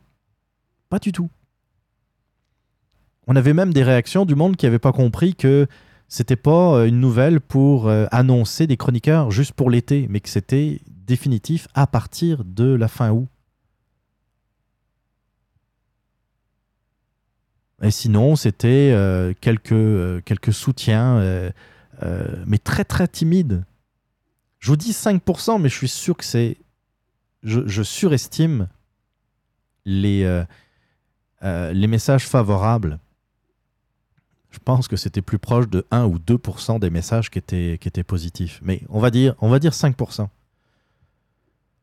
Je comprends pas, je comprends pas, euh, parce que le 98.5 a toujours eu une, habitude d'être assez, euh, quand même assez équilibré.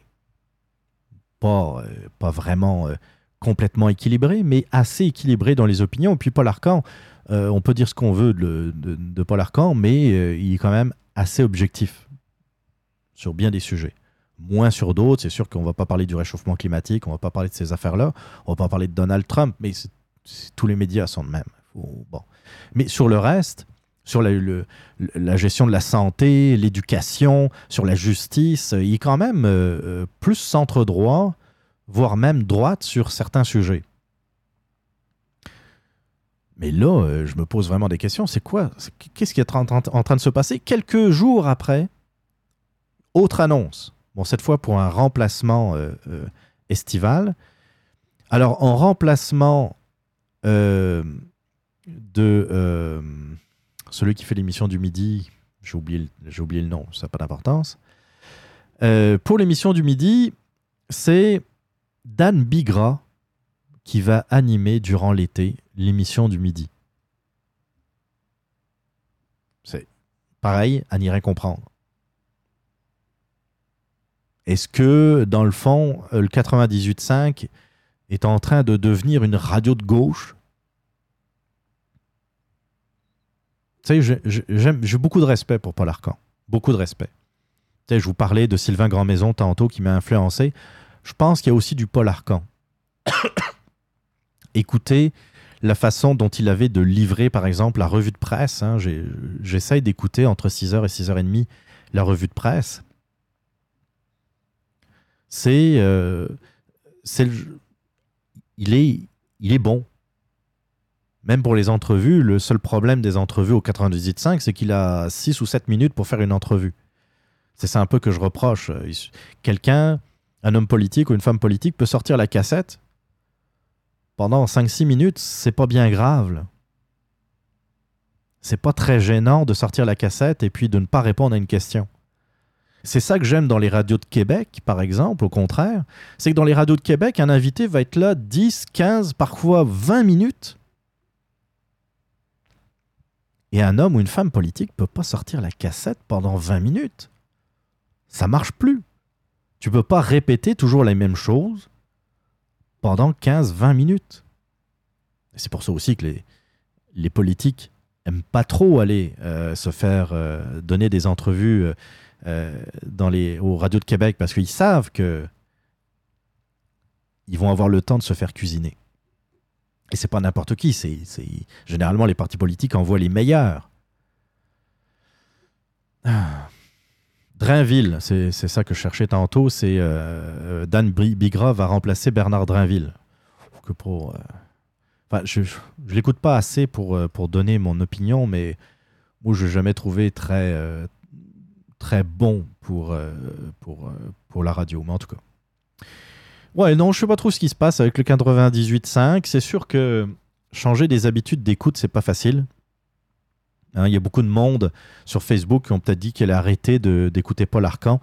Mais euh, tu sais, quand tu as ta radio de, de tu le démarres et puis ça embarque tout de suite au 98.5. T'as pas nécessairement le temps, puis la patience d'aller chercher une autre fréquence. Euh, et puis, puis d'aller trouver quelque chose que tu aimes bien. Parce que les choix à Montréal, en termes de radio parlée, hi, vous avez le 98.5 et puis vous avez Radio Cannes. Tu sais, je pense qu'ils vont mettre Masbourian côté de Radio Cannes. Ouais. C'est pas sorti du bois, hein?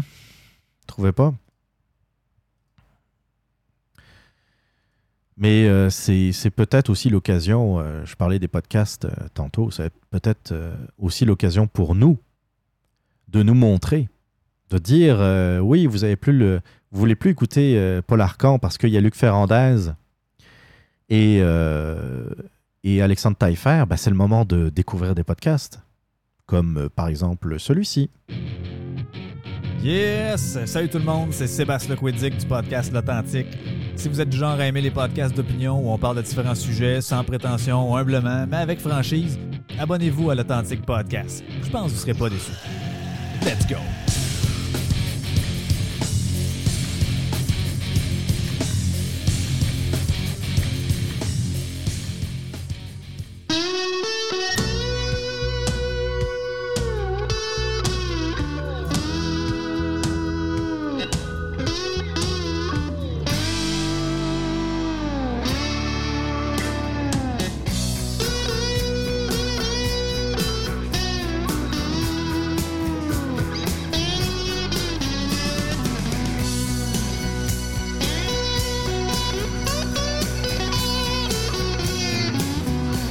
Va parler un peu politique et puis surtout, euh, on va parler de l'insignifiance en politique, de souvent ce que j'appelle le triomphe de l'insignifiance euh, que l'on voit de plus en plus. Puis c'est pas juste au Québec. hein, ce que je vais expliquer, d'ailleurs, je, pense que je donnerai aussi d'autres euh, exemples. C'est un article en particulier qui m'a euh, qui m'a fait qui, qui fait réagir, mais que j'ai trouvé très très bon et puis qui expliquait très bien ce que je pense dans le fond. C'est un article de Mathieu Boccoté. Euh, J'aime beaucoup, j'aime beaucoup le style de Mathieu Boccoté. Je pense que vous en, êtes euh, pas mal aperçu si vous êtes un auditeur assidu du radioblog. Et puis, euh, bah, d'ailleurs, euh, c'est marrant parce que euh, il, il- il utilise à peu près les mêmes mots que j'utilise souvent. Son article, ça s'appelle Quand l'insignifiance triomphe. Moi, je parle souvent du triomphe de l'insignifiance. C'est à peu près la, la- la même chose. C'est un article qui date du 30 mai. Il y a quelque chose, je cite, hein, il y a quelque chose de paradoxal chez Catherine Dorion, la députée de Tachereau élue sous la bannière de Québec solidaire.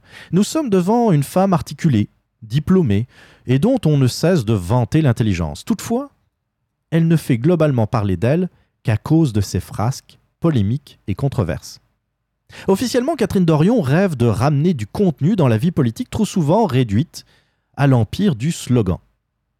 Dans les faits, son action politique semble relever du théâtre des variétés. C'est ce que je retiens de son dernier coup d'é- d'éclat à propos de la pilosité féminine qui ne mérite pas qu'on s'y attarde exagérément. Alors ça revient sur, euh, l'article de, Mathieu Bocoté revient sur le fameux mépoil.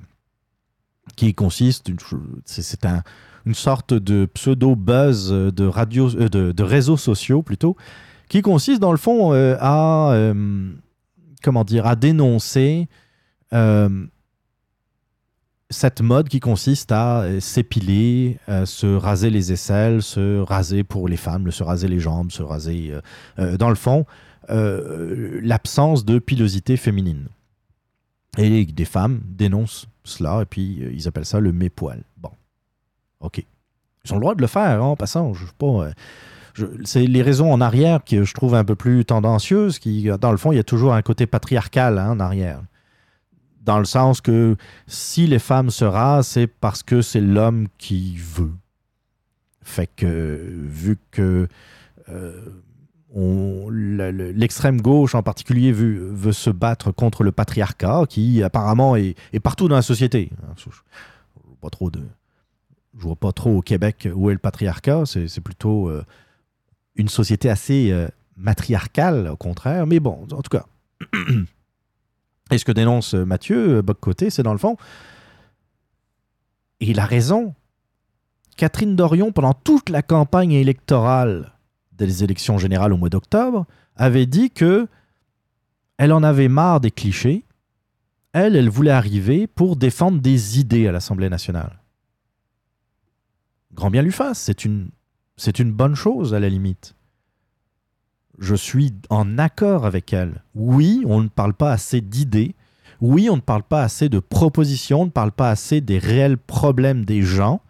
On parle plus de slogans, de, euh, de discours creux qui avancent nulle part.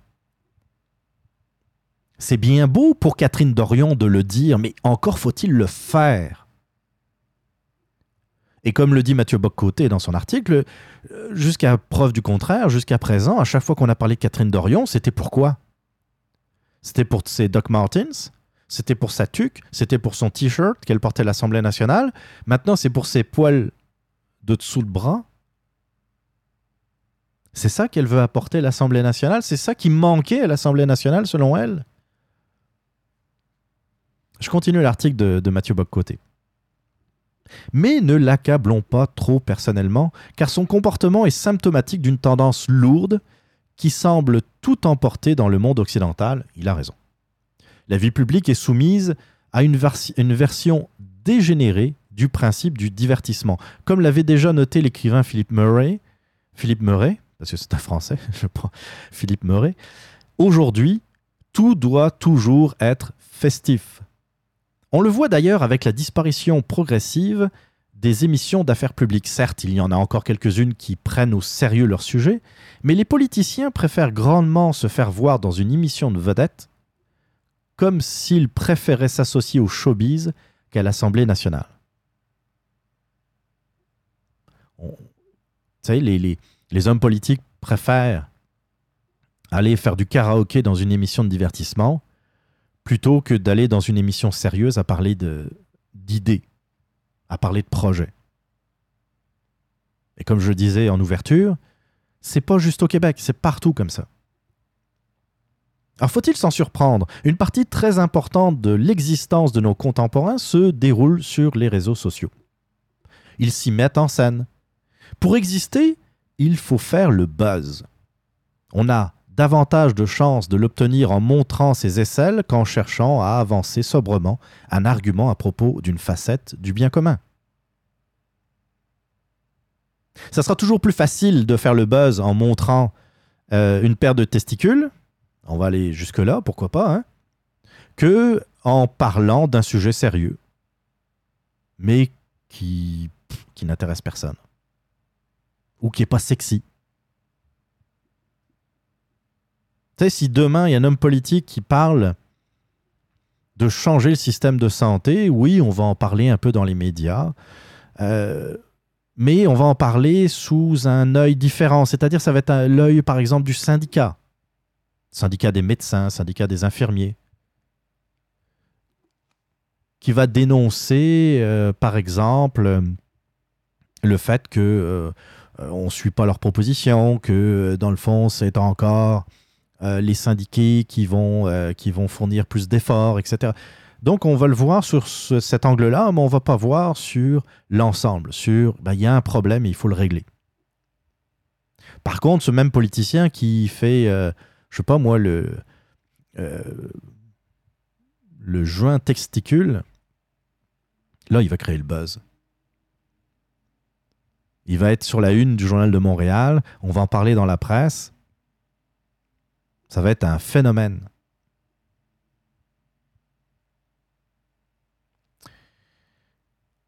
Mathieu Bocoté euh, continue en disant Même un homme aussi sobre que Stephen Harper avait dû se plier à cela en interprétant en public une chanson des Beatles et quelques années plus tard, en campagne électorale, en jouant au piano à la télévision quand le soleil dit bonjour aux montagnes. Je ne sais pas si vous vous rappelez. Puis, euh, il y avait Stephen Harper, puis les médias aussi, euh, à l'époque, avaient euh, mis de l'avant euh, un certain Jack Layton. Parce qu'au-delà des idées, c'était tout d'abord son côté sympathique qui plaisait. Après lui, plus jamais le NPD n'a pu maintenir ses résultats électoraux d'ailleurs. C'est révélateur. Jack Layton, le gars avec qui on veut boire une bière. Puis, puis moi, personnellement, j'aurais bien pris une bière avec, euh, avec Jack Layton. Il n'y a aucun problème avec ça. Je suis sûr que c'est quelqu'un, un personnage euh, qui était euh, très attachant, très intéressant et, voire drôle. En tout cas, intéressant à jaser. C'est sûr que quand on compare Jack Layton avec Monsieur euh, qui lui a succédé, dont j'ai oublié le nom. En tout cas, c'est pas grave. Mais les idées du NPD entre Jack Layton et aujourd'hui n'ont pas vraiment changé. Mais entre Jack Layton et aujourd'hui, eh bien, on passe du NPD qui était pratiquement aux portes du pouvoir avec aujourd'hui un NPD qui est pratiquement inexistant. Ou en tout cas qui est revenu à ses scores de l'avant Jack Layton. Mais qu'est-ce qui a changé? Si les idées sont les mêmes, qu'est-ce qui a changé? Ah, le sourire de Jack Layton. Le charisme de Jack Layton. Le côté on aimerait bien boire une bière avec Jack Layton. Puis c'est passé un peu la même affaire avec Québec solidaire. Catherine Dorion, et comme le dit, euh, comme le dit euh, Boc Côté, Catherine Dorion, qu'on l'aime ou qu'on l'aime pas, c'est une figure sympathique, jeune, qui quand elle parle, quand elle essaye de parler intelligemment, elle s'en sort bien. Le problème, c'est que ça arrive si rarement. Alors, les gens, les gens de Tachereau, n'ont pas eu de misère à voter pour elle en se disant Ah, c'est une jeune. Mais on aurait mis euh, euh, quelqu'un qui n'a pas de charisme, qui, qui, parle, euh, qui a de la difficulté à parler, qui n'a pas, qui pas autant d'entrain que Catherine Dorion. Est-ce que est-ce qu'elle aurait été élue, cette personne? Je ne sais pas. Je continue l'article de la chronique de, de Boc Côté.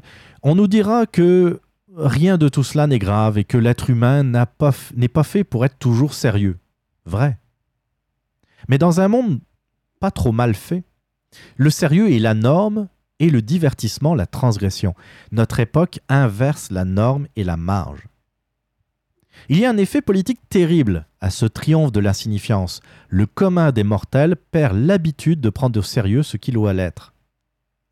Si on ne lui présente pas un débat à la manière d'un cirque, il décroche.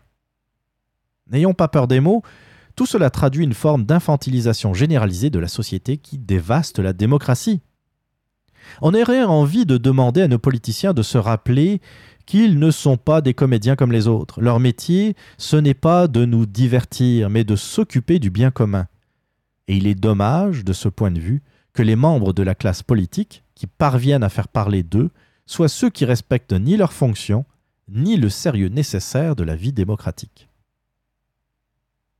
J'ai rien à ajouter. oui, je rajoutais des affaires.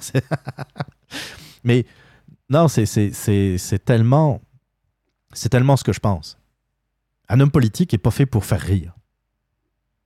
Qu'il ait de l'humour à côté de, ses idées, et puis pourquoi pas, ça peut être, ça peut être, euh, on haït tous, on haïssait tous Jean Charest, mais Jean Charest était drôle. Il était drôle. Il n'était pas très travaillant, c'est le gros problème, mais c'est quelqu'un qui avait beaucoup d'humour. Puis un humour, euh, un pince sans rire en plus, ce qui était. C'est le genre d'humour qui, euh, vient me chercher beaucoup. Euh, moi, ça me le, rendait sympathique presque. Mais on s'entend que on ne devrait pas voter pour un homme politique ou une femme politique parce qu'elle est drôle. On n'aurait pas dû voter, on excluant la personne qui, qui parle évidemment, on n'aurait pas dû voter pour Jacques Layton parce qu'il était sympathique, parce qu'on aurait envie de prendre une bière avec lui. On doit voter pour un homme politique ou une femme politique parce que il ou elle, elle a des idées qui se rapprochent des nôtres ou qu'on pense qu'elles seront les plus efficaces pour faire avancer le Québec ou le Canada. On met aux mains des hommes politiques notre vie, notre existence, notre taxation, nos écoles, nos universités, nos hôpitaux. Je pense que c'est des choses sérieuses. Le problème là-dedans, c'est, puis je, euh, l'avais expliqué dans une, dans une des premières émissions du radioblog, c'est le marketing politique. À un moment donné, les partis politiques, à partir du moment où ils étaient plus présents dans les médias, et c'était au début de la télévision, euh, je pense que le point tournant, ça a été le débat Nixon-JFK, le débat présidentiel, qui a été le premier débat télévisé entre euh, Nixon et JFK. Et ça a été le début d'un bouleversement. Euh, JFK apparaissait le jeune, ben, c'était JFK, tu sais, beau, euh, beau bonhomme, euh, un peu ben, légèrement bronzé, qui, euh, qui était dynamique, jeune, et puis de l'autre bord, tu avais Nixon qui était un politique de la vieille école. Lui, il était habitué à parler à la radio, il n'était pas, pas à l'aise en public. Et à partir de là, les, les partis politiques ont commencé à, à paniquer. Parce que là, ils ont commencé à voir que dans le fond, c'était pas justement le fond qui était important, mais que de plus en plus, la forme était primordiale. De plus en plus. Et avec le temps, ça s'est pas arrangé. On n'a plus laissé la chance à des politiques intelligents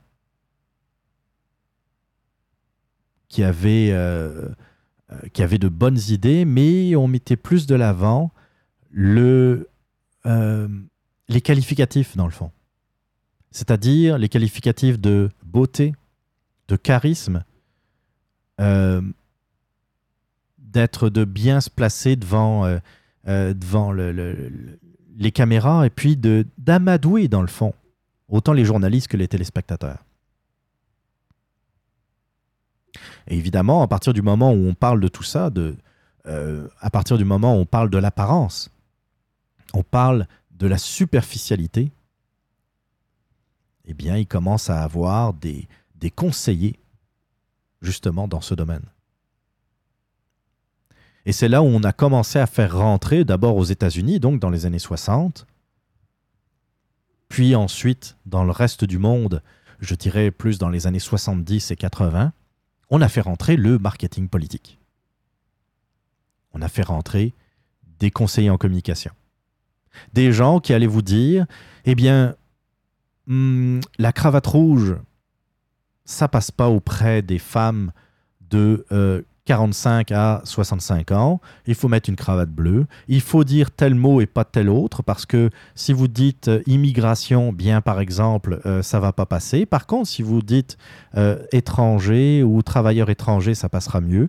Et, donc, il y a tout- toutes les idées que pouvaient avoir les hommes politiques, que ce soit des bonnes ou des mauvaises idées, c'était pas trop. Ça, ça passait par le filtre, un certain filtre des communicateurs. Et petit à petit, on a vu disparaître d'abord certains thèmes, parce que c'était pas payant de parler de certains sujets.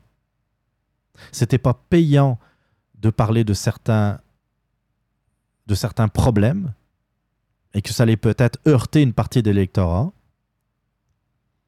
Et que dans le fond, l'objectif des communicateurs, c'était pas que l'homme politique parle à son monde, aux gens qui partagent ses idées, mais essayer de concilier un maximum de personnes. C'est-à-dire qu'il fallait convaincre un maximum de personnes et non parler de ses propres idées.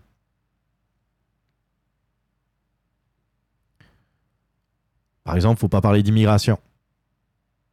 C'est un sujet qui fâche. Oui, mais si c'est un problème, si on veut améliorer l'immigration, non, non, on n'en parle pas. Si tu parles de l'immigration, c'est obligatoirement négatif.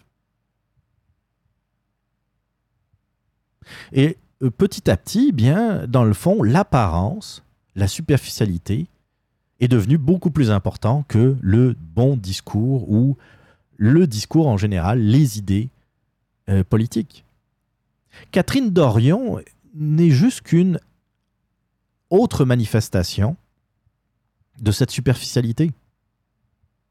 Je monte mes poils, je monte mes Doc Martens, je monte ma tuque, je monte mon t-shirt. C'est de la superficialité. Il y a zéro idée en arrière de ça. J'en ai déjà parlé dans l'émission, euh, euh, dans une émission euh, précédente.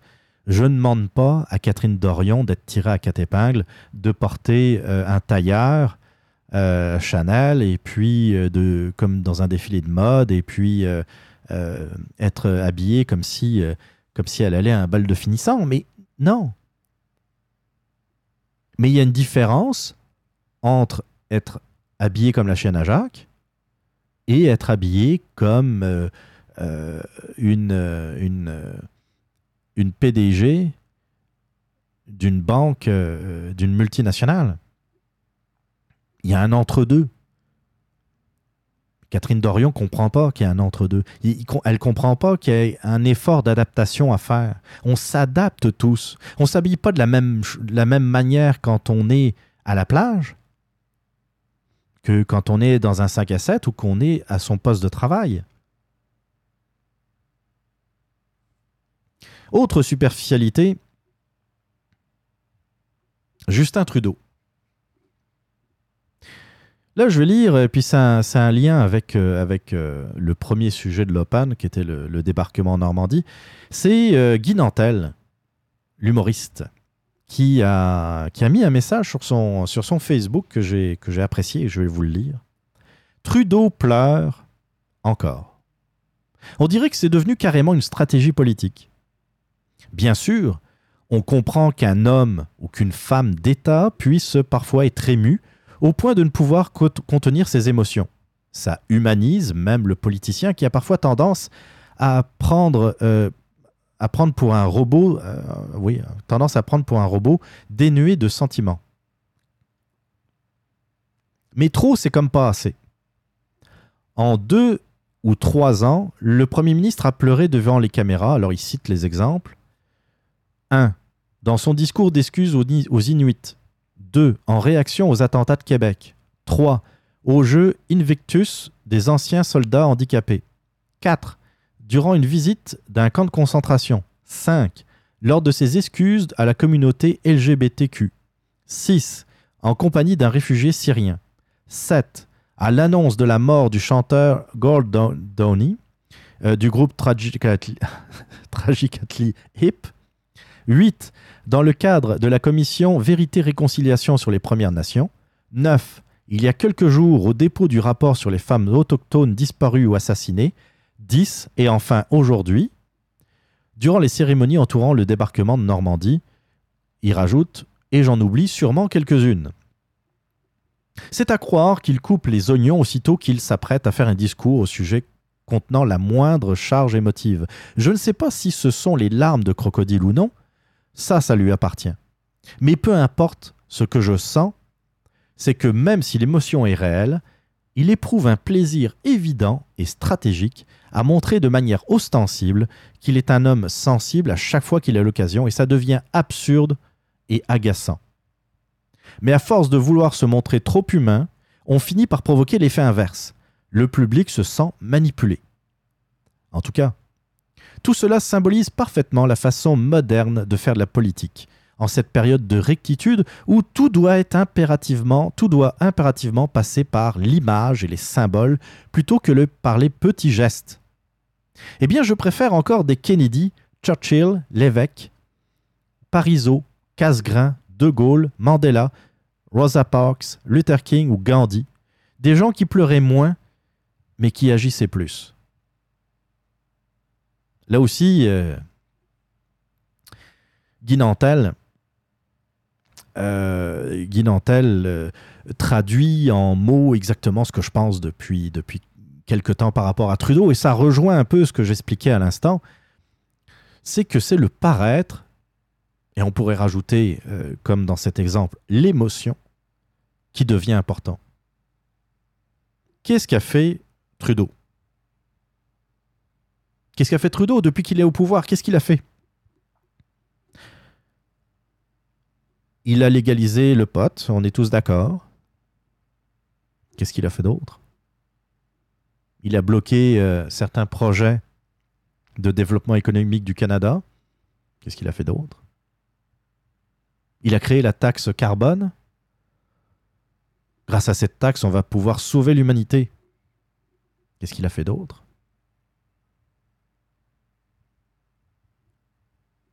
Il n'y a rien. C'est du vide. C'est euh, une coquille vide qui pleure.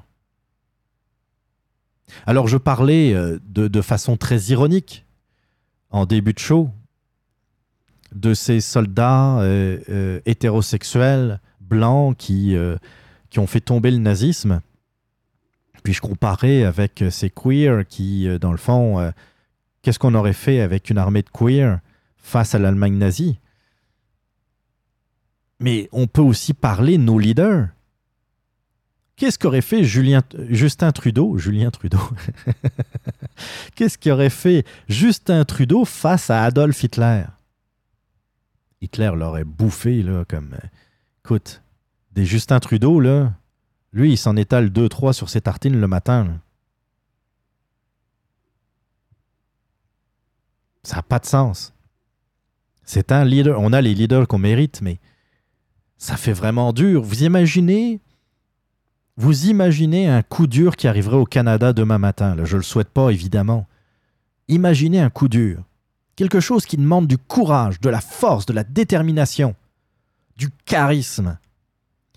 Puis vous avez Justin Trudeau qui, devant les caméras, se met à brailler en disant Je sais pas quoi faire.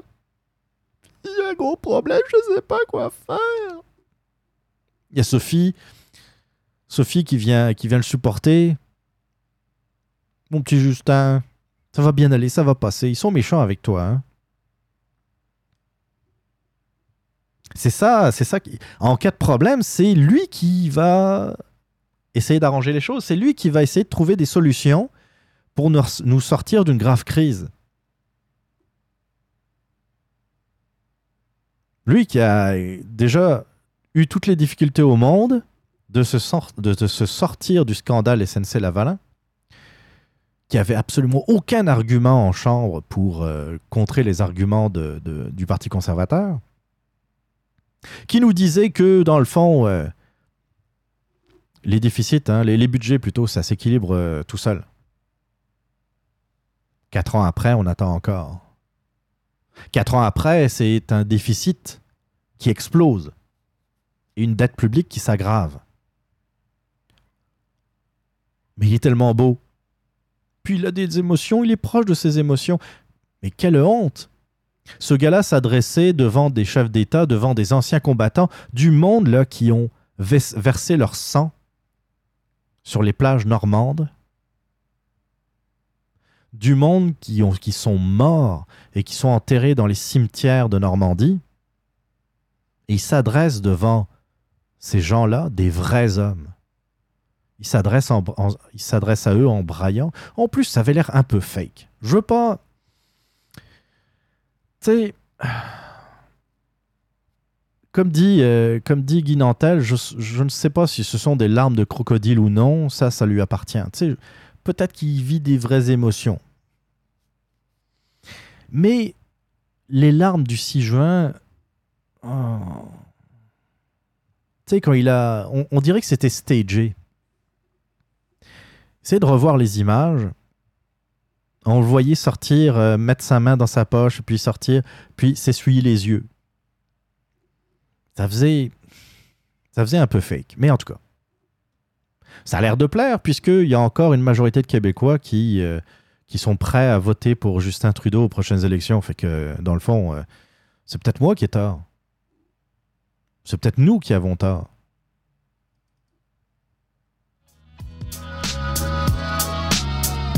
Ils sont quatre. Ensemble, ils s'éclatent. Sans filtre ni tabou, ils parlent de tout. Comme une crowbar, parfois ça fait fort. Mais dites-vous bien que des fois, ça fait du bien. Rendez-vous hebdomadaire. Presque aussi long qu'une partie de jambes en l'air. Y a personne qui a un bac. Mais en tout cas, c'est ça le fat pack. Écoute gratuitement sur radio h2o.ca et lefatpack.com.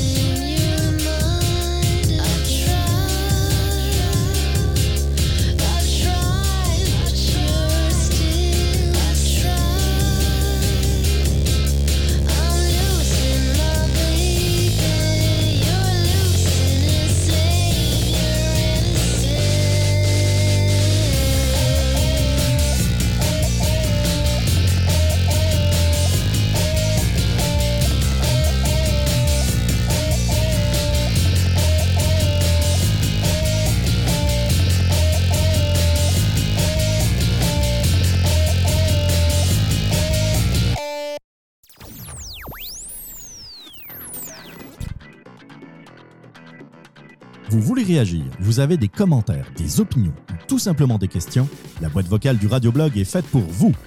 Rendez-vous sur le www.radioblog.ca, rubrique boîte vocale, ou appelez directement au 438 300 6833 438 300 68 33 et votre message pourrait passer dans une prochaine émission. La boîte vocale du Radioblog, c'est l'occasion de vous faire entendre.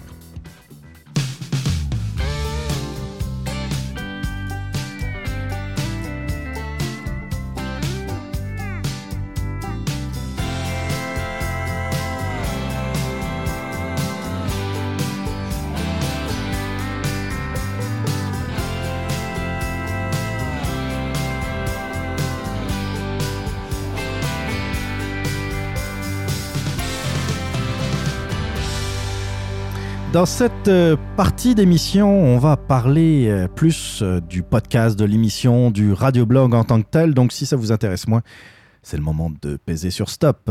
Oui, on va, faire un, on va faire un bilan du radioblog de, de cette quatrième saison qui a été un peu comme en deux temps, on va dire. hein. Puis, si vous suivez depuis un bout, vous le savez un peu, vous comprenez un peu les raisons. Euh, on va revenir un peu euh, bah, sur le déroulement, mais euh, rapidement. Puis je vais vous parler également de ce qui s'en vient, ou en tout cas des idées, des choses. On va peut-être faire un peu de, de remue-ménage ensemble. Et je vous invite également, si vous avez des suggestions pour améliorer le show, ça peut être des critiques aussi. hein. Je ne suis pas quelqu'un de, particulièrement... de, particulièrement... voyons, je cherche le terme. Je suis pas... en tout cas, bref. Vous pouvez me dire ce que vous voulez dans le... Euh, si c'est un vrai problème, si, euh, je sais pas, vous dites que je parle trop ou euh, que... c'est ça que je cherchais. Je suis pas, je suis pas très susceptible. Donc, vous pouvez me dire en face ce que je pense. Euh, ce que vous pensez, plutôt, vous pouvez me dire en face ce que vous pensez de l'émission. Ça peut être des critiques, ça peut être... bah, à la limite, je préfère même... que vous m'écriviez ou que euh, vous me laissiez des messages pour des façons d'améliorer le show que juste pour me dire que vous aimez le show.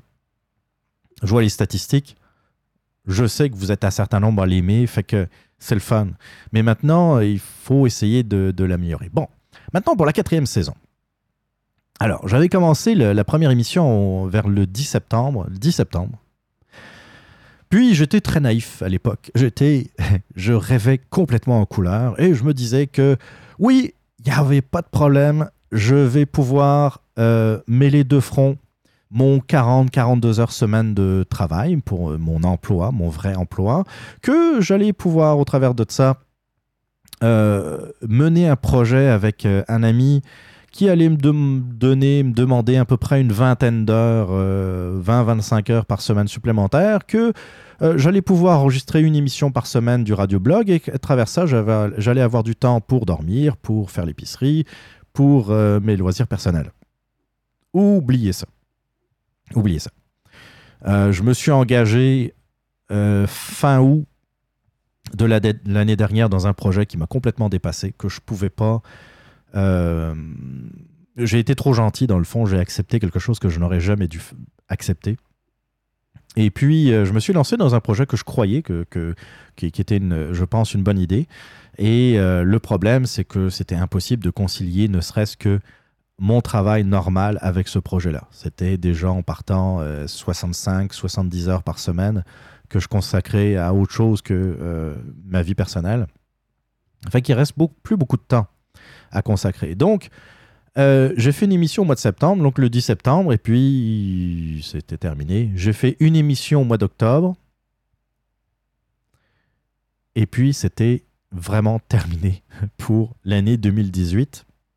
Deux émissions. Euh, fin 2018, j'ai- c'est- j'étais incapable d'en faire plus. C'était, c'était, j'avais vraiment même pas le temps de, de préparer l'émission. C'était épouvantable. Et donc, euh, pendant cinq mois, il n'y a pas eu de podcast. J'ai lâché, euh, j'ai lâché certains de mes engagements donc euh, début décembre. Mais j'étais tellement brûlé que bah, c'est ça. J'ai passé mon mois de décembre à me reposer, à essayer de, de me changer les idées. Au mois de janvier, eh bien, je revenais de, des Europes avec une maudite grippe. Euh, qui m'a euh, qui m'a cloué, euh, qui m'a cloué quasiment pendant un mois. Ça a été sinusite, laryngite, bronchite. J'ai tout eu. Je pense que c'était parmi les deux plus grosses grippes de, de mon existence. Mais bon.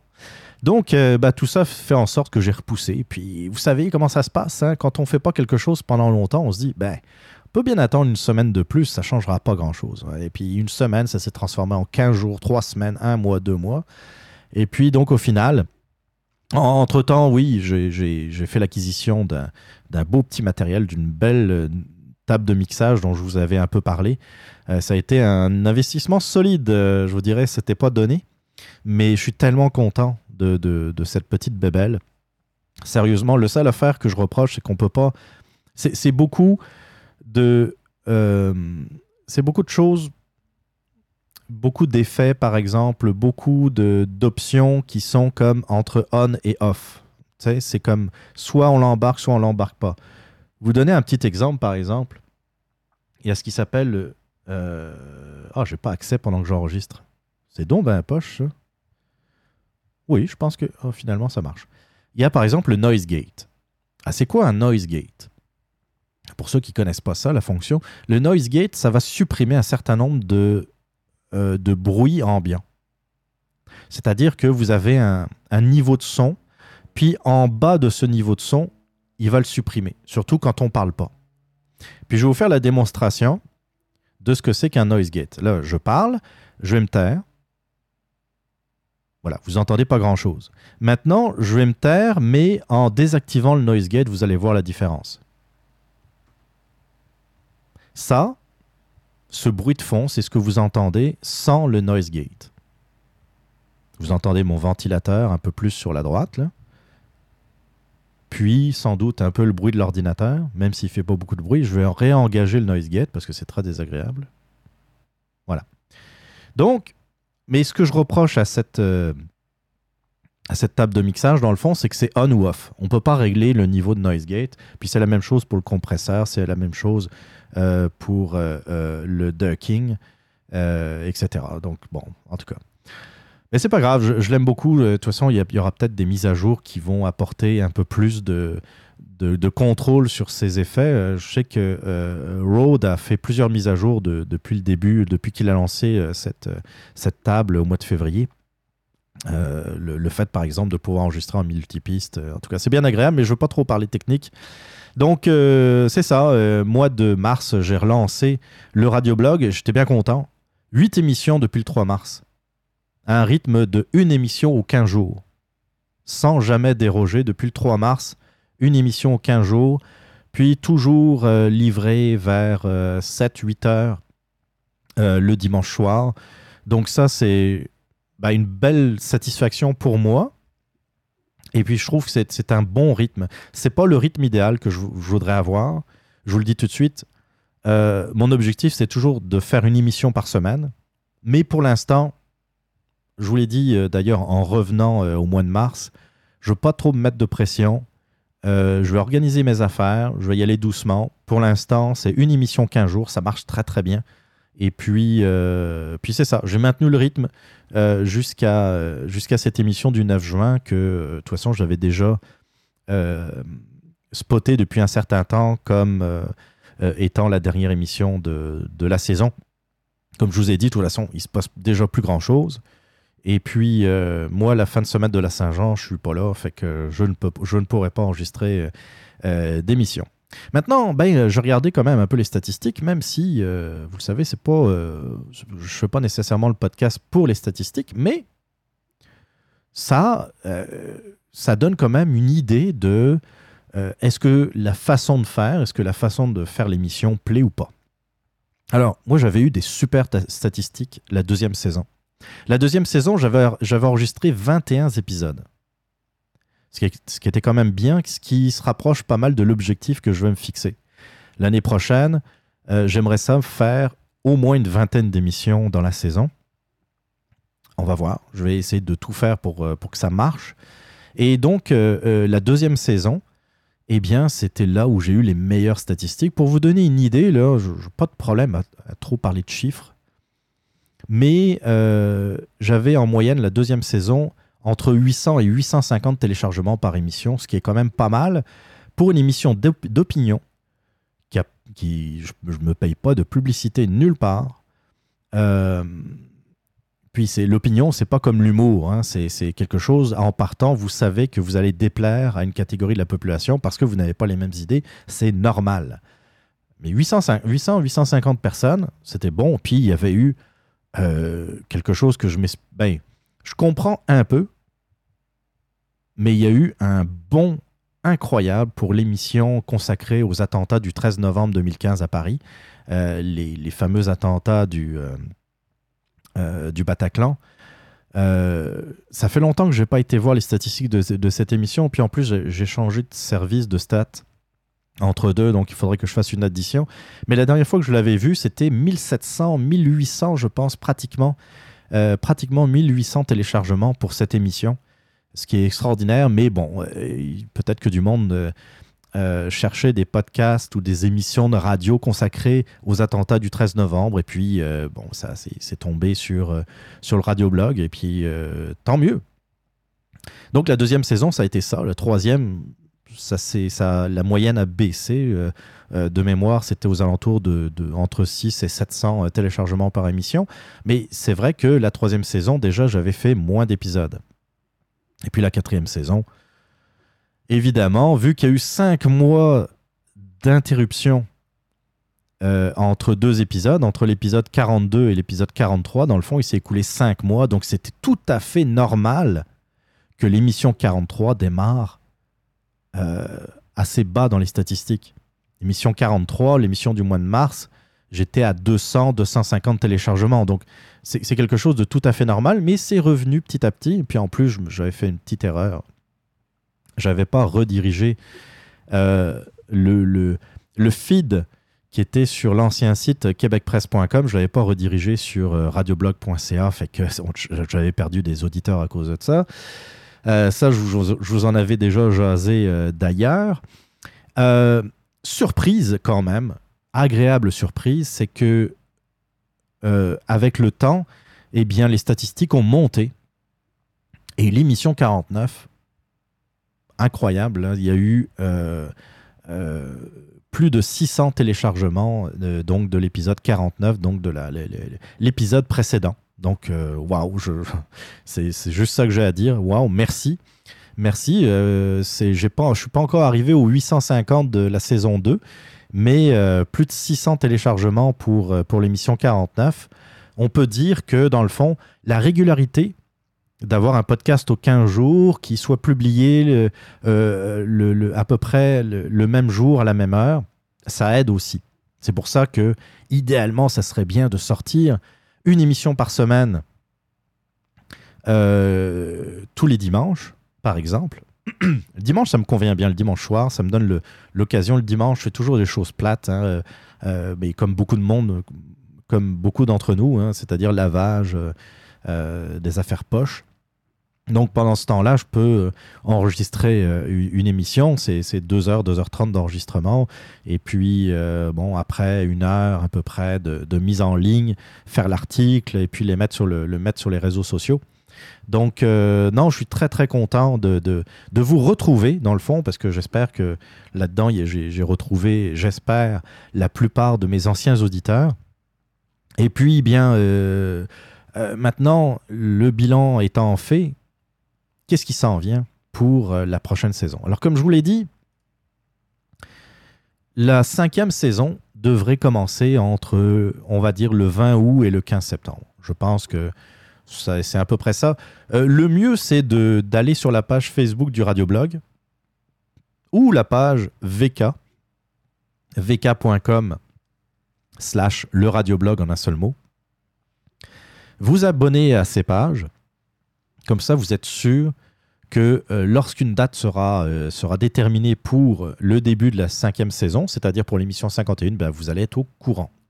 C'est la meilleure chose à faire. Vous pouvez aussi suivre euh, le compte Twitter de- du Radioblog, mais euh, je pense que la meilleure place pour, euh, pour me suivre, ça reste la page Facebook du Radioblog.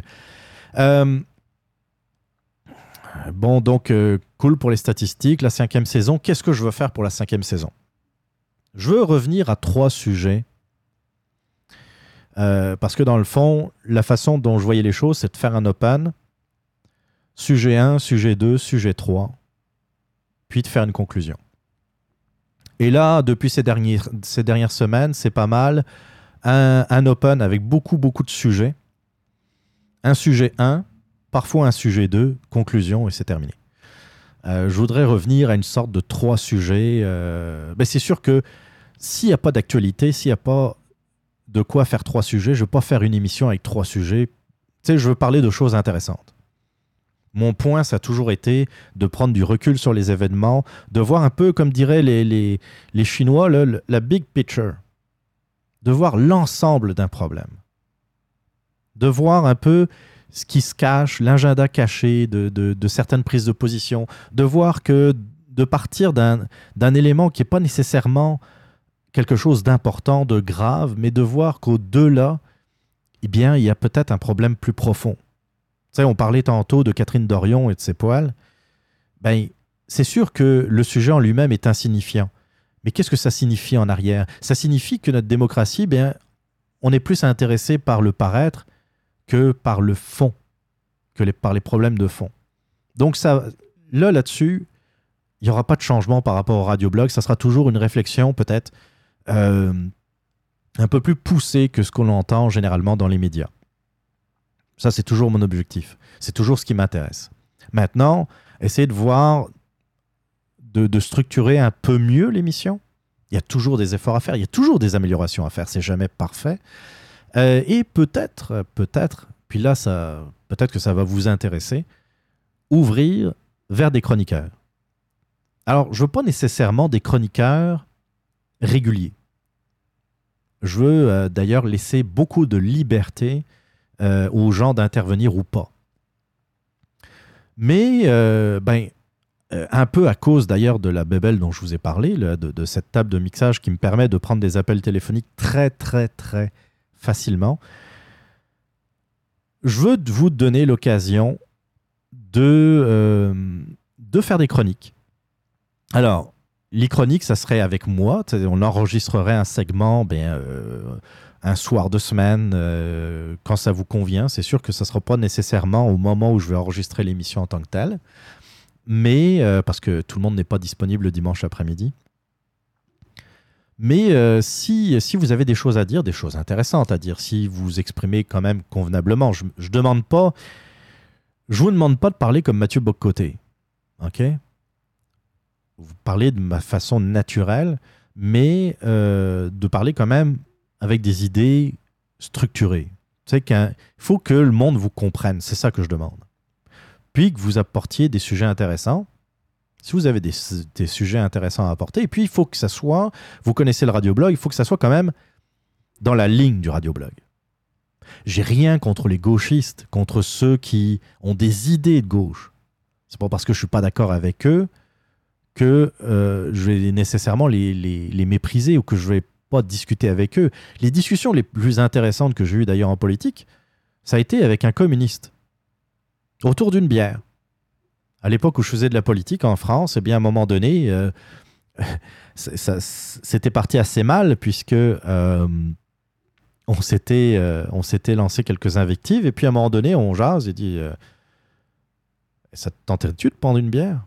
On va en jaser autour d'une bière. Puis on a été boire une bière, puis on a jasé pendant une heure, une heure et demie, je me souviens plus trop. Été super intéressant. On est parti de là. Lui, il n'est pas devenu, de droite, et puis moi, je suis pas devenu communiste révolutionnaire, mais sans se convaincre, ben pendant une heure, une heure et demie, bien on s'est compris. Puis ça a été intéressant. Ça a été intéressant. Mais c'est pas ça que je veux faire. Si vous êtes de gauche, que vous écoutez le radioblog, très bien. Ça montre une certaine ouverture d'esprit. Mais euh, moi, je veux faire un podcast plutôt de droite. Moi, je suis de droite. Je n'ai jamais, euh, euh, caché euh, mes sympathies politiques. Je suis conservateur de droite. Mais je veux que si vous, vous intervenez, bien que ça soit un peu dans la ligne du radioblog. Vous avez le droit de faire un podcast de gauche si vous voulez faire un podcast de gauche, si vous pensez qu'il n'y a pas assez de podcasts de gauche. Faites-le. Mais ça sera pas dans une chronique du radioblog. C'est ça que je veux dire. Vous savez, je, je veux quand même mettre ça au clair. Euh, ça changera pas. Il n'y aura pas non plus de délire environnementaliste.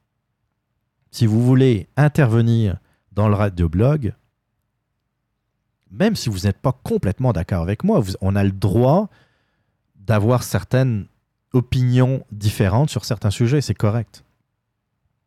Mais vous voyez ce que je veux dire? Une certaine pensée euh, euh, libertarienne aussi, même je ne suis pas un libertarien, mais je suis ouvert à certaines idées libertariennes, euh, conservateur, de droite ou de centre droit, j'ai aucun problème. Si ça vous intéresse, pareil, vous allez sur Facebook, vous me laissez un message sur, le, euh, sur la page Facebook du Radioblog, vous dites Oh, je t'ai entendu à l'émission 50, tu as besoin de chroniqueurs ou tu aimerais avoir des chroniqueurs, je suis intéressé. Puis on va en jaser. Peut-être que euh, au bout de cinq minutes de conversation, on va se rendre compte, euh, vous et moi, que bah, dans le fond, c'est pas ce que, ce que vous cherchiez et puis ça va s'arrêter là. Ou peut-être que ça va être le début d'une belle co- collaboration. Donc, euh, si ça vous intéresse, je force personne. Je force personne. C'est uniquement si ça vous intéresse, si vous avez envie de dire certaines choses et puis qu'il qu'il vous manque une tribune, eh bien, je vous offre. ça peut être 5 minutes, ça peut être 10 minutes, ça peut être 15 minutes de chronique. Euh, je limiterai ça quand même entre 15 et 20 minutes maximum. Mais ça peut être, euh, ça peut être très court aussi, si vous avez, euh, si vous avez envie de, de- parler d'un sujet en particulier. Puis on va faire une conversation, je vais vous poser des questions, puis on va jaser comme, comme, comme autour d'une bière. Autre, autre idée, et puis ça c'est pas mal plus sûr que les chroniqueurs, j'ai le goût de faire des petites capsules humoristico-sarcastiques.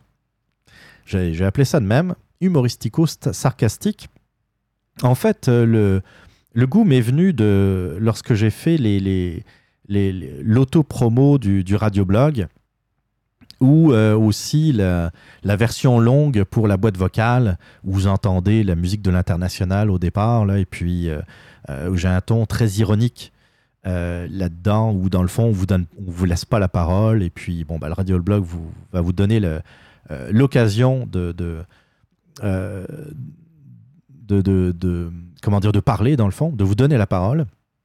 Eh bien j'ai le goût de faire d'autres petites capsules comme ça humoristiques et sarcastiques. J'ai beaucoup d'idées en tête après c'est juste une question de temps et puis de patience pour le faire parce que c'est du montage c'est du niaisage c'est des fois ça ressemble un peu euh, ça ressemble un peu à, à de la broderie. c'est comme euh, des extraits sonores, il faut couper au bon endroit et tout ça. Je suis pas nécessairement le, le pro de tout ça, mais euh, bon, avec le temps, on s'améliore un peu. Donc j'ai beaucoup d'idées en tête. Je vais essayer d'en faire quelques-unes durant l'été. Et puis, je dis pas que je vais faire une capsule à chaque émission. Euh, je pense pas que j'ai autant d'idées que, que, cela, mais je vais essayer d'en faire régulièrement. Ce sera des petites capsules, peut-être 2-3 minutes, euh, pour essayer de, bah, de vous faire rire ou de vous faire sourire en tout cas. Euh, comme je vous dis, j'ai quelques idées en tête euh, allant dans ce sens-là. Pour le reste, eh bien, je continue à, vendre la boîte vocale. Je sais que c'est pas toujours évident, puis euh, j'en ai jasé avec d'autres podcasters. C'est, même des podcasts euh, où il y a beaucoup, beaucoup plus d'auditeurs que le radioblog, eh bien, il y a le même problème. Et puis, c'est normal. Quand vous écoutez un, quand vous écoutez un podcast, vous êtes où? Vous êtes dans les transports en commun, vous êtes en train de marcher, vous êtes au travail. Euh, c'est rare que pendant que vous écoutiez un podcast, vous êtes proche d'un ordinateur au calme et puis que vous êtes proche de, de, de vous êtes prêt à laisser un message ou euh, à décrocher votre téléphone pour faire euh, pour appeler et puis pour donner votre opinion. C'est normal. Euh, on, pense, on n'y pense pas toujours, on n'a pas toujours le temps. On aimerait, on aimerait, et puis euh, il y, a, quelques auditeurs qui m'en ont fait part, qui m'ont dit Ah, tu sais, des fois j'aimerais laisser un message, et puis ça me sort de la tête, et puis oh, j'ose pas, et puis je suis un peu timide. Euh, ou alors, euh, ouais, ta boîte vocale c'est une minute, j'aurai jamais le temps de faire le tour. Je peux comprendre tout ça. Je peux comprendre. Je vais voir d'ailleurs s'il n'y a pas un moyen d'a- d'avoir une boîte vocale un peu plus. qui, qui permette des messages un peu plus longs, mais pour l'instant, regarde. Euh, on va laisser ça de même. Je vais, attendre si, je vois qu'il y a vraiment un engouement euh, euh, j'irai vers d'autres solutions. Mais euh, pour l'instant, c'est avec ça. Il y, a- toujours la boîte vocale sur le site web si ça vous intéresse. Mais en tout cas, je vais continuer à pousser ça. Et puis, euh, si, je n'ai pas de message, c'est pas grave. Si j'en ai un euh, euh, euh, par mois, eh bien, euh, tant mieux. C'est pas, je ne veux pas non plus vous forcer à laisser un message. hein. Un peu comme les, chroniqueurs, je ne veux pas vous forcer à, prendre une rubrique euh, dans le radioblog. Je veux juste vous donner l'occasion de le faire quand ça vous tente. Vous avez quelque chose à dire? Eh bien, 438 300 6833. Puis c'est tout, vous laissez un message. Et puis si c'est 10 secondes, si c'est 15 secondes, si c'est une minute, c'est pas bien grave. euh, du moment que ça, reste intéressant. Donc c'est un peu. euh, je pense que j'ai fait le tour de, de ce que j'aimerais apporter pour, euh, pour le, le, le radioblog l'année prochaine. C'est sûr que l'objectif, comme je vous l'ai dit, c'est de faire une émission par, euh, par semaine, tous les dimanches. Je dis pas que ça sera le cas. Mais ça sera au minimum une émission 15 jours. Ça, ce rythme-là euh, me plaît beaucoup. C'est c'est facile, c'est facile à faire, à m'organiser pour moi. Ça me laisse une fin de semaine de libre pour, euh, euh, pour faire d'autres choses parfois. euh, c'est ça. Et puis, de faire une émission par semaine, et puis tous ceux qui font des émissions hebdomadaires le savent, c'est il faut s'organiser si jamais un jour vous ne pouvez pas enregistrer le jour même. C'est-à-dire, je m'explique, j'enregistre toujours le dimanche. J'enregistre, je commence l'enregistrement, ça dépend des, des dimanches, mais en général, c'est entre 15h et 16h, je commence l'enregistrement, pour une mise en ligne entre euh, 19h et 20h. Mais si un dimanche, je ne suis pas disponible, il faut que j'enregistre un autre moment si je veux absolument le sortir à la même heure. Et c'est là le bug, c'est quand est-ce que je peux le faire? Est-ce que je peux le faire le vendredi soir? Est-ce que je peux le faire le samedi soir?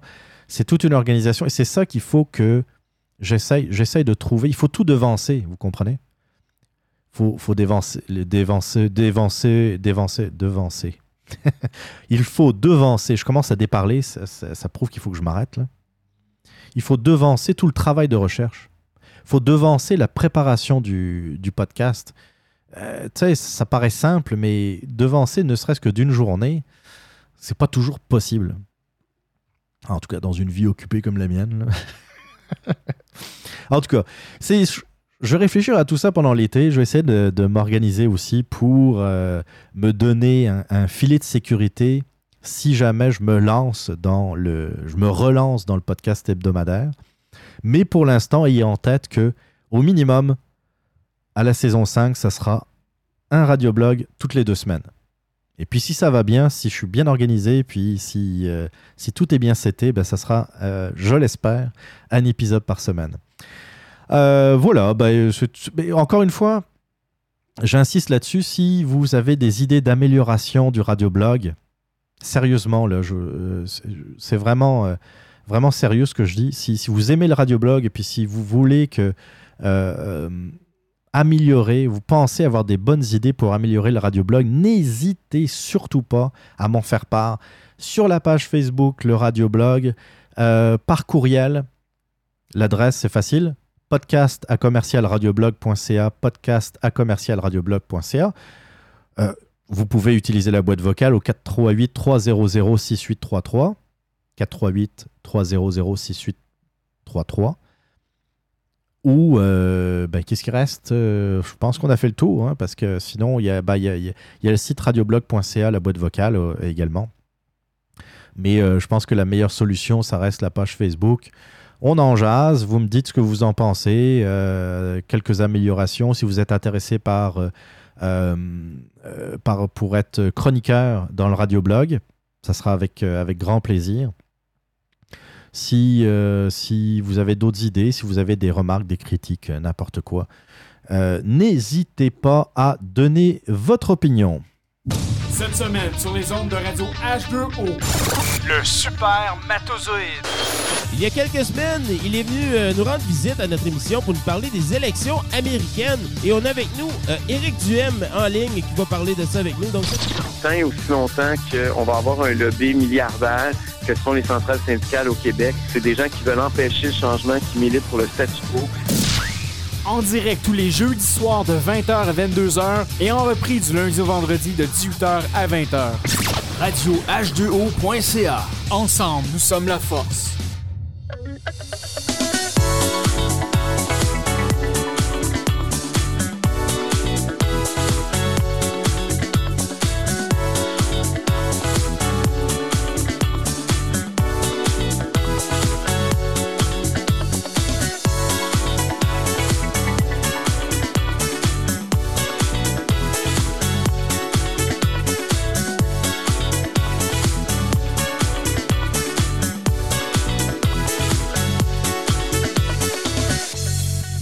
Oui, et d'ailleurs, on vient d'entendre, euh, ça me fait penser, dans, les, dans nos grands disparus, dans la catégorie nos grands disparus, euh, on écoutait la, la voix euh, pour la promotion du supermatozoïde un peu avant le, le jingle. On entendait la voix de Mr. M. Moi, je suis très content de, de, voir que Mr. M a fait une chronique au supermatozoïde dans la dans la- la- l'avant-dernière émission. Dans l'émission, donc, c'était la 249e émission.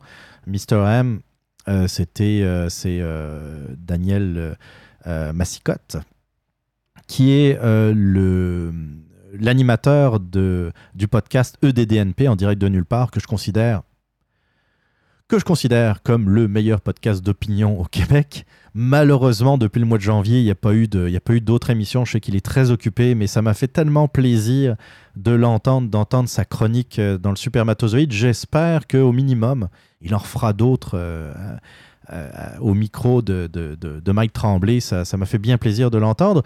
Autre chose aussi, on arrive dans la, conclusion de l'émission 50 et puis j'aurais dû en parler dans, euh, dans le dernier sujet. 50 émissions. Quand même. Euh, quand j'ai commencé le radioblog, j'avais aucune idée d'où je, je m'en allais. Sérieusement, j'ai lancé le radioblog, j'avais envie, j'avais fait un peu de, de- web radio à une époque. euh, ça ça m'avait beaucoup plu, puis j'aime beaucoup, beaucoup l'audio. J'aime beaucoup la radio, j'aime beaucoup ce média. et puis, je suivais un peu des podcasts. Et c'est les podcasts qui m'ont donné envie de, de me lancer dans cette aventure. Mais je ne savais vraiment pas où je m'en allais. Je savais, d'abord, je savais pas si ça allait me plaire. J'avais fait, j'avais enregistré trois ou quatre euh, épisodes d'un podcast qui parlait de hockey en 2008. Mais ça avait duré quatre émissions. Parce que, parce que dans le fond, on se rend compte quand on parle du Canadien de Montréal, il y a, y a- y y a à peu près 120 journalistes qui parlent du Canadien de Montréal au Québec. C'est sûr que ce que tu vas dire dans un, podcast de hockey n'aura absolument aucune originalité.